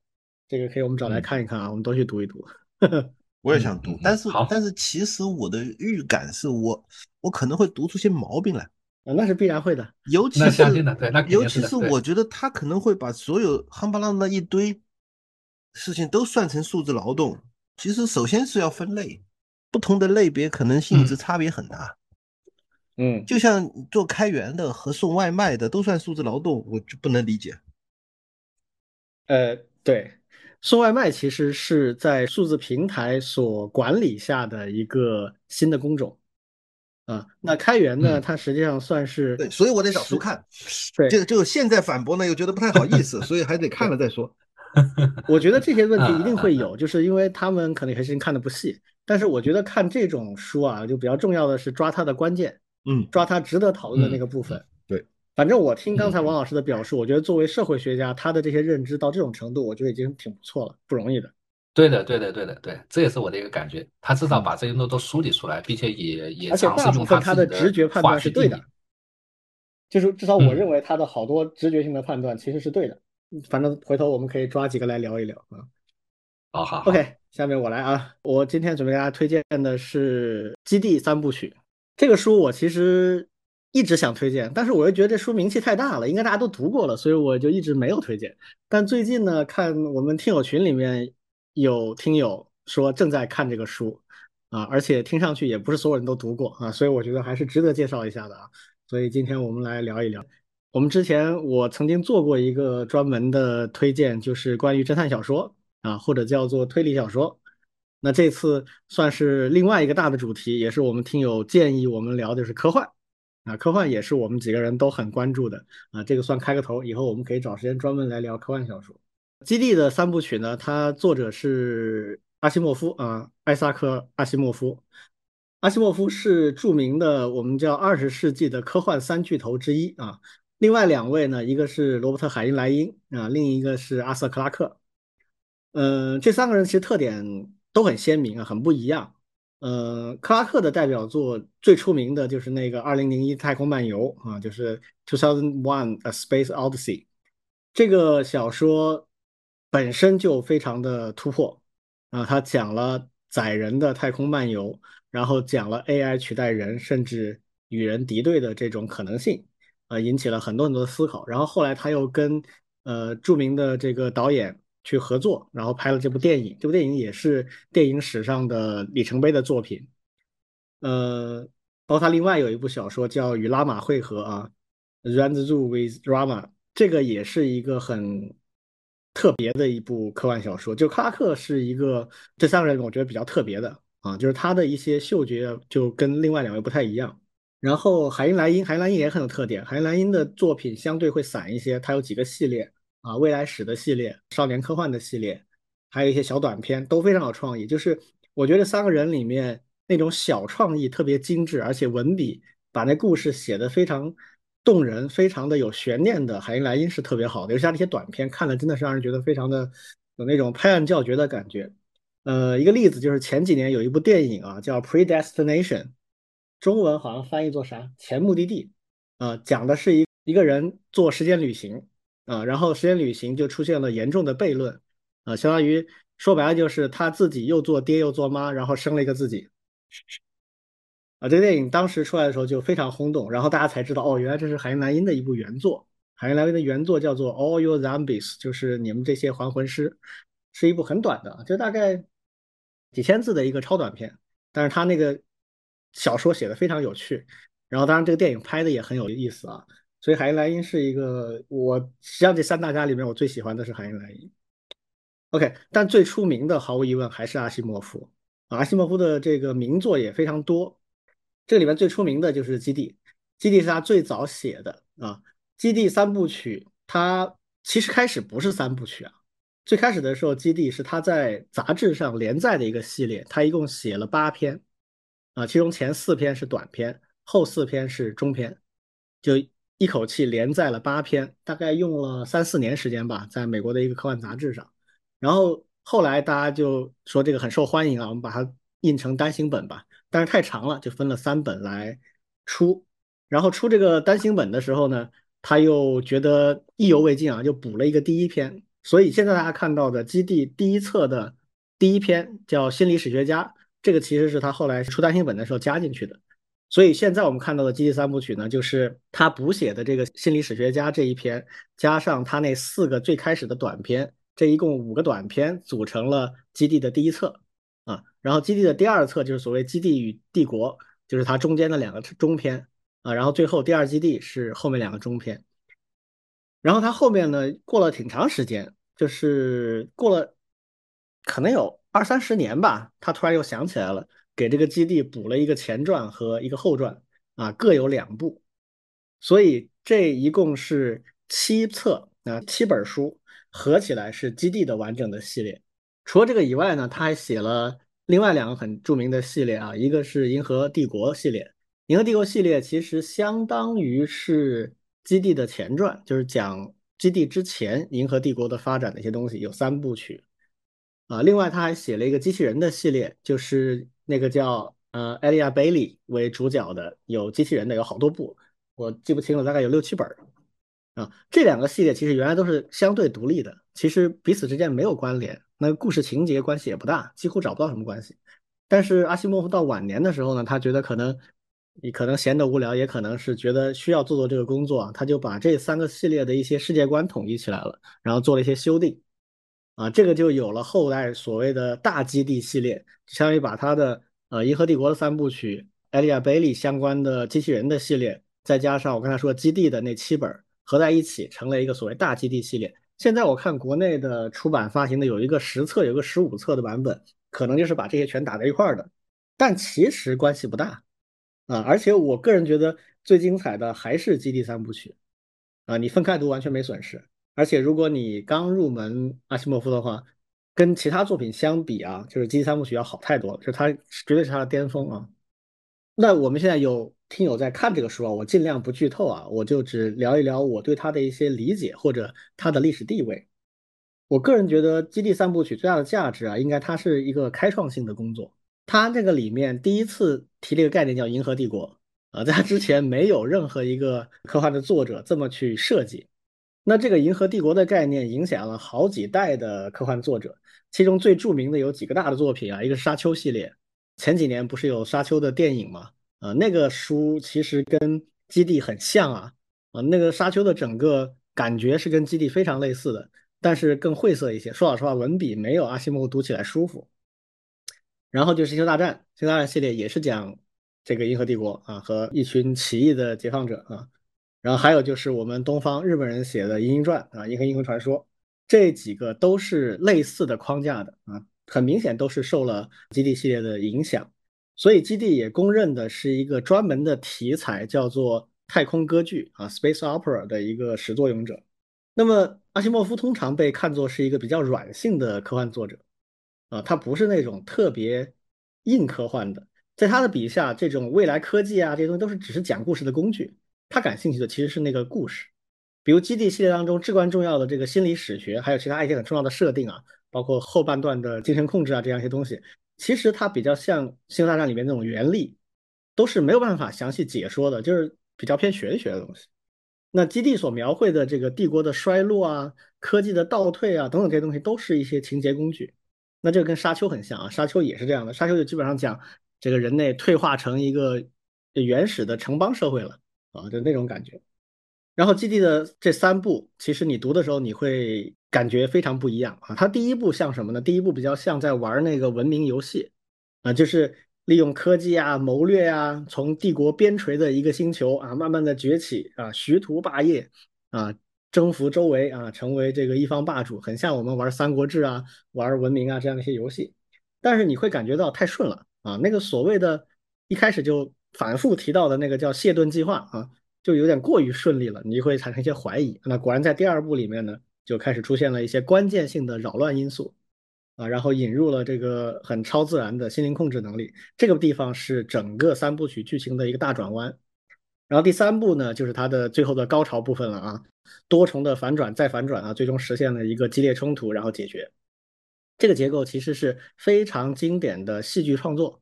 就是大家如果看过一些戏剧的话，它基本上都是这样的啊。一开始有一个计划，然后进展顺利，然后中间出现了巨大冲突，冲突逐渐逐渐加剧啊，然后在最后得到一个反转的这样的一个结果。然后我有一个很有意思的感想是这样，就是基地和第二基地这个小说里设定的，一个代表的是硬科学、硬科技啊，什么核能啊这些东西，另一个代表的是精神控制力。而且在阿西莫夫的这个设定里面，精神力最终其实是超越我们目前知道这些科学的，就是我们现在知道这些高科技，什么核能啦，呃，什么那些数学物理派生出来东西啊，最后。都在精神力面前不值一提啊！最后一统天下，最后真正决定结果的，实际上是控制人，怎么控制人？那这个东西的话呢，其实是我们现在人类科学最弱的一个环节啊！就我们现在人类科学对人类啊、超能力啊，其实是没什么研究的，是很弱很弱的。我们人类统治地球过去这几万年干的主要的事情，其实就是制造各种工具，强化自己的能力，但是自己没什么进化，而且说不定。还在退化，就是我们有些能力其实不如原始人了，比如生存能力啊，那体力其实都在退化。所以人类自己自身什么时候能得到进化呢？这个有很多不同的设想。比如我以前专门写过一篇文章，说人的进化很可能要借助 cyber，就是跟电子式的数字化的这种技术融合，啊，但是也有可能会有生物学本身意义上的突变，啊，产生超能力。这个我觉得可能是。五十年、一百年之后，人类要做的一个重点的事情，你想想看，当强人工智能诞生的时候，人类已经不太需要造工具了，造工具的事情交给 AI 就可以了，它比我们擅长快。那这时候人类搞啥呢？你被 AI 取代吗？不是，我们要发展出超能力，就很可能未来是不是到那个时候，呃，我们就要进化成另外一种现在想不到的那种生物境界啊，这个才是未来的东西，这个也是基地里面很重要的一个主题啊。然后基地另外一个很重要的内核就是所谓心理史学啊，还有它代表的一种历史观。这个小说里面每一次情节到一个关键的转折点啊，就会专门的有有一段阐述啊，说这转折在心理史学里面被预言过啊，它的发生的概率大概是多少啊，甚至还可以给出不同研究给出的不同分析，就像一个呃未来的写史的人的一个回顾一样啊，就这种调调。那这里面其实表达了。历史的必然性和偶然性并存的这样的一个事实，我觉得它有必然的，也有偶然的，但最终他觉得是必然的啊。他那个必然是有一些原因的。我读这个作品总体而言的感觉就是，他整个这个论调啊，比较多的还是就是西方比较习惯的那一套啊，精英、密室政治啊、阴谋论、控制论啊。他最终是强调说，人类的行为模式是高度可预测和可操纵的啊，所以他整个心理史学才能成立啊。那么这个实际上我是比较怀疑的啊，而且他的这个认知呢，我觉得触及到历史观的一些比较重要的部分，但是没有上升到我们经常讲的唯物史观和人民史观的高度。不过作为一个就是以悬念为主的太空歌剧啊，这个也不能要求太多。嗯，简单说吧，就是《基地三部曲》是我在科幻启蒙阶段，就是我念高中的时候的，呃，最喜欢的一部科幻小说。尤其是我先读了《星球大战》，然后读《基地》，会觉得哇塞，完全不是一个 level 哈，这个比《星球大战》要高明太多了。但后来我自己就越来越喜欢那种设定更精细，然后更加严谨、强调逻辑和真实感的那种硬科幻作品。但这仍然是一部很好的作品啊，就是关于硬科幻的一些。好东西，我觉得以后有机会再跟大家推荐吧。啊，这就是我今天推荐的关于基地啊。基地我也看过，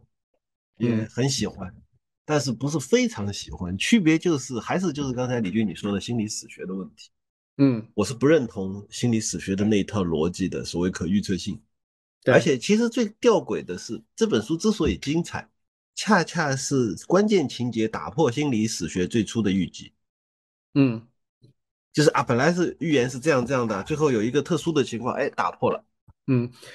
他最后想圆嘛，他最后就说，其实这个打破也是在预期之中的，因为心理史学也认为啊，有一些人一些精英啊，他会去对吧？呃，操纵使他回到这个轨道上来，如何如何，就有点那种硬凹的感觉。对，其实没必要硬凹嘛，其实就是到底是人民史观还是英雄史观啊？到底是这个经济基础决定上层建筑，还是这个？呃，个人英雄主义改变历史，随便你怎么说都可以说得通。但是你说有一个人能够预测一切，但是呢，事实上，呃，他一定会陷入某种奇怪的悖论。是的呀，我觉得他第三部最后收尾的时候，他就希望有那种反转又反转的悬念效果。对他先把这个目的达到了，然后怎么圆心理史观呢？他就只要大概圆一下，对吧？我我我觉得爽到就 OK 了，其实就就这么一个感觉，嗯，阅读效果还是很爽的。对对对，就是读起来还是很享受的。那今天我来介绍一本正儿八经的历史的书，真的是跟历史有关的一本书，但是呢，不是历史书啊，是 叫做呃《治史三书》，是作者叫严根望，是呃可以说是两岸三地所有历史院校院系里面公认的，你如果想呃研究历史，成为一个历史学家的话，入门必读。它内容主要涉及的是历史学研究的基本方法呀、具体规律啊，怎么样去选择论题啊，怎么样去写论文啊，怎么样去引用材料啊，诸如此类的，可以说是被公认为是叫精针渡人的自学入门书。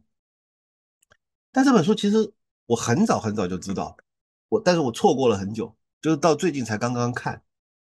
怎么知道的呢？其实这个跟我的这个个人阅读的这个。习惯有关，就是我会先哎莫名其妙，当一开始可能很多偶然因素看到一本书，哦觉得这本书不错呢，然后呢就关注这个作者，然后顺着这个作者呢再读他其他的书，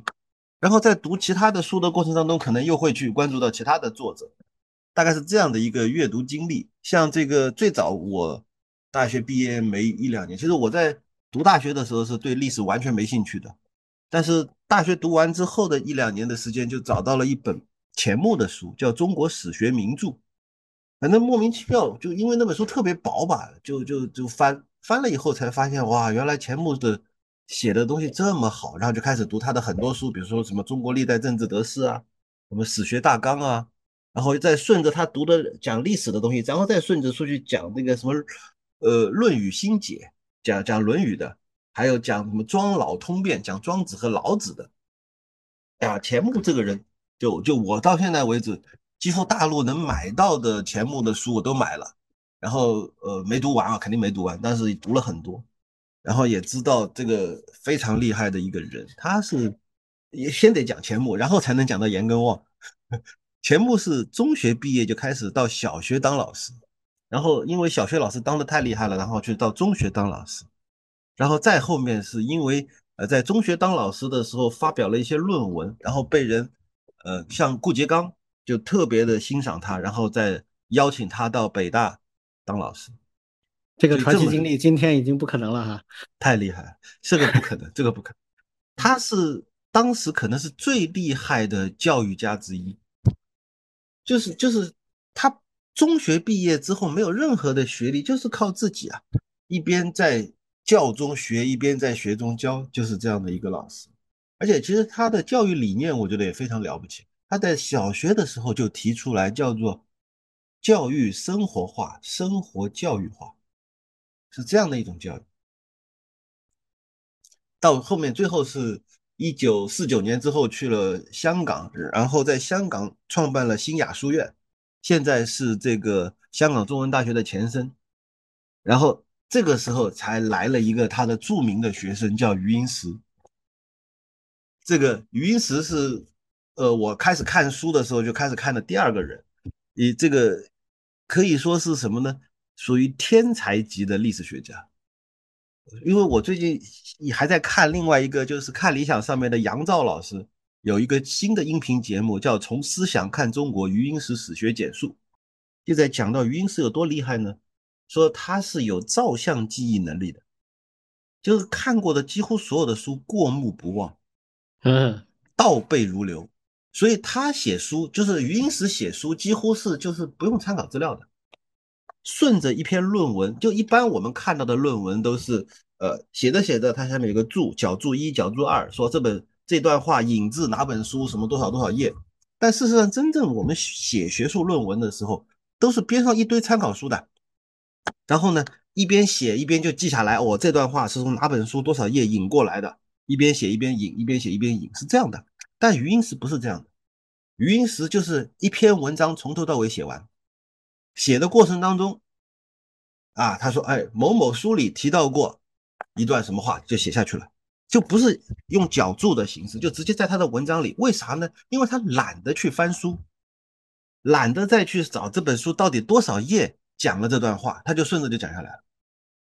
所以就是这样的一种照相记忆的能力的史学天才。然后，哎呀，我就特别佩服这种天才，然后就开始去找余英时的书来看。所以，严根望其实是钱穆的另外一个弟子，甚至是比这个呃余英时还要早，是算是这个钱穆的大弟子。我我没有兴趣，为啥呢？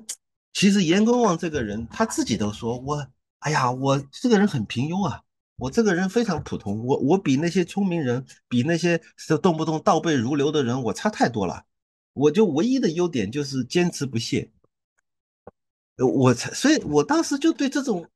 这种下苦功夫做学问的这种学者就没有太多兴趣。所以到很晚很晚，才在一个华师大那边的一个书店里偶然偶偶然又翻到了这本这本书。然后呢，又在微信读书上又搜到了一个微信读书的版本，电子版才开始读。读了以后才发现，哎呀，真是应该早早的读到这本书，因为太好了。对对，其实就相比起来，就说你读余英时的书，就是天才啊，仰慕。然后呢，跟你没关系。但是像严根旺这样的人，其实他是一直在讲的是非常朴实的。简单的、客观的一些东西，他就讲这个，我我怎么读书的，我是怎么做笔记的，呃，我是怎么记录下来一些疑点的，然后我又是怎么去钻研的，就是非常非常的朴实，就是嗯，让你感觉可以学，对你也可以学，你也能做到，这是这是一个很值得推荐这本书的一个原因。这本书其实也可以说是，嗯。就是我也可以反过来介绍，就说我是怎么读书嘛。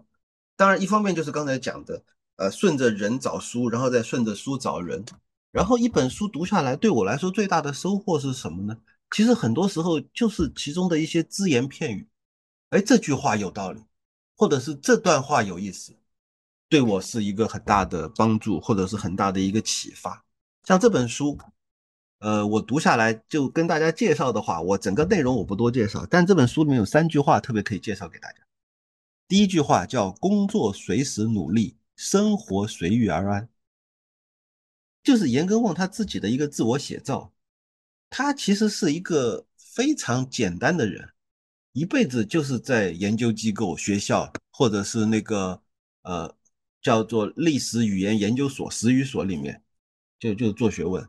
然后人家叫他去出席，呃，就是出任一个什么什么教职，什么什么副校长，什么什么系主任，什么呃什么讲座教授，一律推掉。为啥？他觉得所有这些事情全都是浪费我时间，耽误我读书，耽误我写东西，所以一律推掉。甚至是他有一次是到美国去，呃。美国去访问学习习是就直接就住在余英时那嘛，他们师兄弟嘛就住在余英时那。然后当时在中国，因为已经开始改革开放了，有一群非常著名的大陆学者到美国去访学，其中就有费孝通，还有其他几个反正比较著名的学者，说想呃这个呃台湾的、美国的、大陆的学者聚一聚，然后这个严根望就直接推掉，没兴趣，浪费我时间。但是。工作随时努力，到什么程度呢？就是他，他本身其实初中小学的时候最厉害的不是语文，他最厉害的是数学，数学特别好，所以他一直是一个非常有条理、有系统的人。然后他整个的学术是制定了二三十年甚至三四十年的学术计划，然后就开始一点一点的收集材料，一点一点的整。像他写那本叫做呃。唐代，呃，人文地理还还是啊，唐代交通图考那个书，他写了二三十年，收集了将近二十万张卡片，就写一本书，这个就是厉害的地方。好，这是第一句话：工作随时努力，生活随遇而安。其实我还联想到咱们群里边还有朋友群友在问说，哎，有一句话有没有道理？就什么？呃，选择比努力更重要，但这个我其实当时我就在想，拿这句话来举例子，就是一个人努力到了什么程度，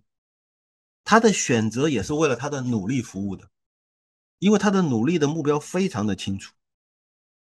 这才是真正厉害的人。嗯，这是第一句话。第二句话也很厉害，叫读人人读过的书，说人人未说过的话。什么意思？其实，在历史研究里面啊。经常会有一种所谓的呃史料，呃奇货可居，啥意思呢？就是哎呀，突然出土了一个什么，比如说云梦竹简，比如说睡虎地竹简啊，这个厉害了，里面有很多新鲜的史料，一堆的历史学家、考古学家都冲上去，然后觉得能够从中发掘出很多的新鲜的东西来，啊，发前人之所未发，见前人之所未见啊，很了不起，但是。严根望恰恰不是这样，他读的就是大家都能看到的书，就是那些古代的啊，比如说正史、二十二十四史，读完，然后这种三通这些书，相应的各种各样的类型的，都是大家全都能看到的书，但是他就能够从当中发掘出别人没看到的、没想到的、没有意识到的内容，从当中说出人人都没有想过要说的话，这才是做学问厉害的地方。就像他曾经还举过例子，他去呃做唐代的地理的考证嘛，然后呢，他会去读很多的唐诗，全唐诗他读过一遍，然后说这里面多少史料啊，一个一个人从哪里出出门，然后走到哪里写了一首诗，这诗里面就有很多地名啊，这些地名在一般的正常的历史书里面没有记录，但是在人家唐代的诗人的里面是有。他考证出很多了，这就是读书厉害的地方。他能够从别人看不出是史料的地方读出史料来，然后从别人看不出证据的地方去考证出证据来。这个是第二句话。第三句话是是厉害之处，是他做学问的一个钻研的精神，叫无孔不入，有缝必迷。前面先讲无孔不入，无孔不入就是。能够从看上去非常细小的疑点上去找到，哎，这是一个可以去钻研的点。就比如说某某书里面一句话，第一句话和第二句话，哎，怎么好像有点对不上啊？哎，这可能是一个疑点。然后就从这个疑点开始往下钻，然后再去翻找史料、翻找证据，最后做出一篇大文章来。这个是历史学家的一种功夫。但反过来，什么叫有缝必弥呢？也很厉害，就是他自己写完了论文，然后就攻守易势了，知道？就是他论文写出去了，别人说不定就会来反驳他呀，别人就会来这个去纠正他的错误呀，所以他必须要把自己的论文做到无懈可击。怎么做呢？他自己先做自己的这个攻防演练。把预预备着别人可能对他，呃，有有微词或者说有质疑的地方，自己全部先迷掉，可能的质疑的证据自己全部过一遍，然后就是还是史料功夫，他得他得看过多少史料，然后才会保证别人没办法去攻击到他。所以看上去是八个字“无孔不入，有缝必迷”，其实背后这做学术的功力真是深不见底。好讲完三句话，其实还可以再聊点八卦，这个也是读书的乐趣之一啊。因为还是这个书，其实一方面他是在讲自己的学术的经验啊什么的，其实也会讲故事，也会讲，就是说，比如说他是一个呃非常非常纯而又纯的，就是我这辈子就是做历史。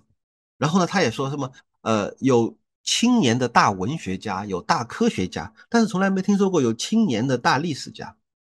大史学家。史学要有较大的成就，总得在五十岁以后了。所以呢，最好就能活到个七十八十，而且要身心健康。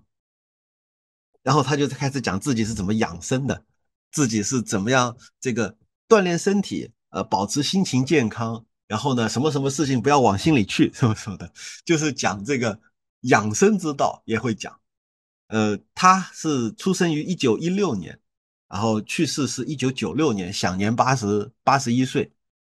不过其实他比不过他老师啊，钱穆是享年九十五岁，所以这方面其实还是差一点。不过已经很厉害了。这个是一个八卦，讲他怎么健身、怎么锻炼身体的。因为还有个八卦，其实他是武汉大学的，他是呃三几年啊，四啊四几年，四几年进的武汉大学。然后呢，他们那些学生很厉害的，就是在大学里面就读的历史系嘛，然后。请来的一些很著名的老先生，他们就非常的就觉得，哎呀，这个老先生不行，然后就到学校校领导那去闹，然后就把这老师给赶走了。同时呢，也给校领导写信，写提意见，说，哎呀，我们应该请谁谁谁来，请请哪个老师来做我们的这个历史老师。其中就提到说要请钱穆来。后来他们他们校领导也真的很很不错啊，就就是应学生的这个。要求就把钱穆请来了，然后请钱穆过来给他们上课，果然这个不一样。然后这个这个 严根旺他们一帮学生就从此就跟着这个钱穆就做学问，所以也是那个时候的学术风气啊。包括这个老师其实很难当的，就是之前还说过，就是像钱穆这种专门说过一段话，就是在北大上课如上战场。这老师和老师之间也是要拼杀的，你你的教室里面能能有多少人进来选修，他的教室里有多少人进来选修，那都不得了，都是要比的。所以所以那个时候的学术风气，包括学生对老师的挑剔，老师和老师之间的竞争，这个现在想想还是很向往。这是另外一个八卦，还有第三个八卦是我看到后面，我才知道这种人严根旺这种人其实他不是说不聪明。他一直在自己的文章里面强调怎么自己不算聪明啦，啊，我不如那些博闻强记的同学啦什么。但其实我后来看到一段话，他是说啊，他特别喜欢呃杜甫的诗，然后呢，经常会朗诵这首呃朗诵杜甫的诗做消遣，然后说了一句话叫以我的记忆力之差，也能背诵一百多首。我就说好吧，这就算记忆力差吗？这个这种人其实是特别谦虚，因为因为其实我相信以他在他的同辈人当中，根本就不是说什么资质驽钝呐，什么记忆力不行啊什么的，其实也是非常非常聪明，只不过就是特别厉害的是聪明人下笨功夫，然后才能够有这么大的成就。总之吧，就这本书我看了以后是有很多的感慨，就是就是说。第一是后悔没有早看到这本书，第二就是从这本书里面读到了很多的这种特别能够呃自我勉励的一些东西，所以也特别推荐给大家。嗯嗯，厉害。老庄实际上跟我们讲了一些这个文化史啊，是啊，远远超出一本书的这个内容了。那我们今天的节目就是差不多到这里。OK，嗯，好，好，谢谢大家，嗯，拜拜，嗯，拜。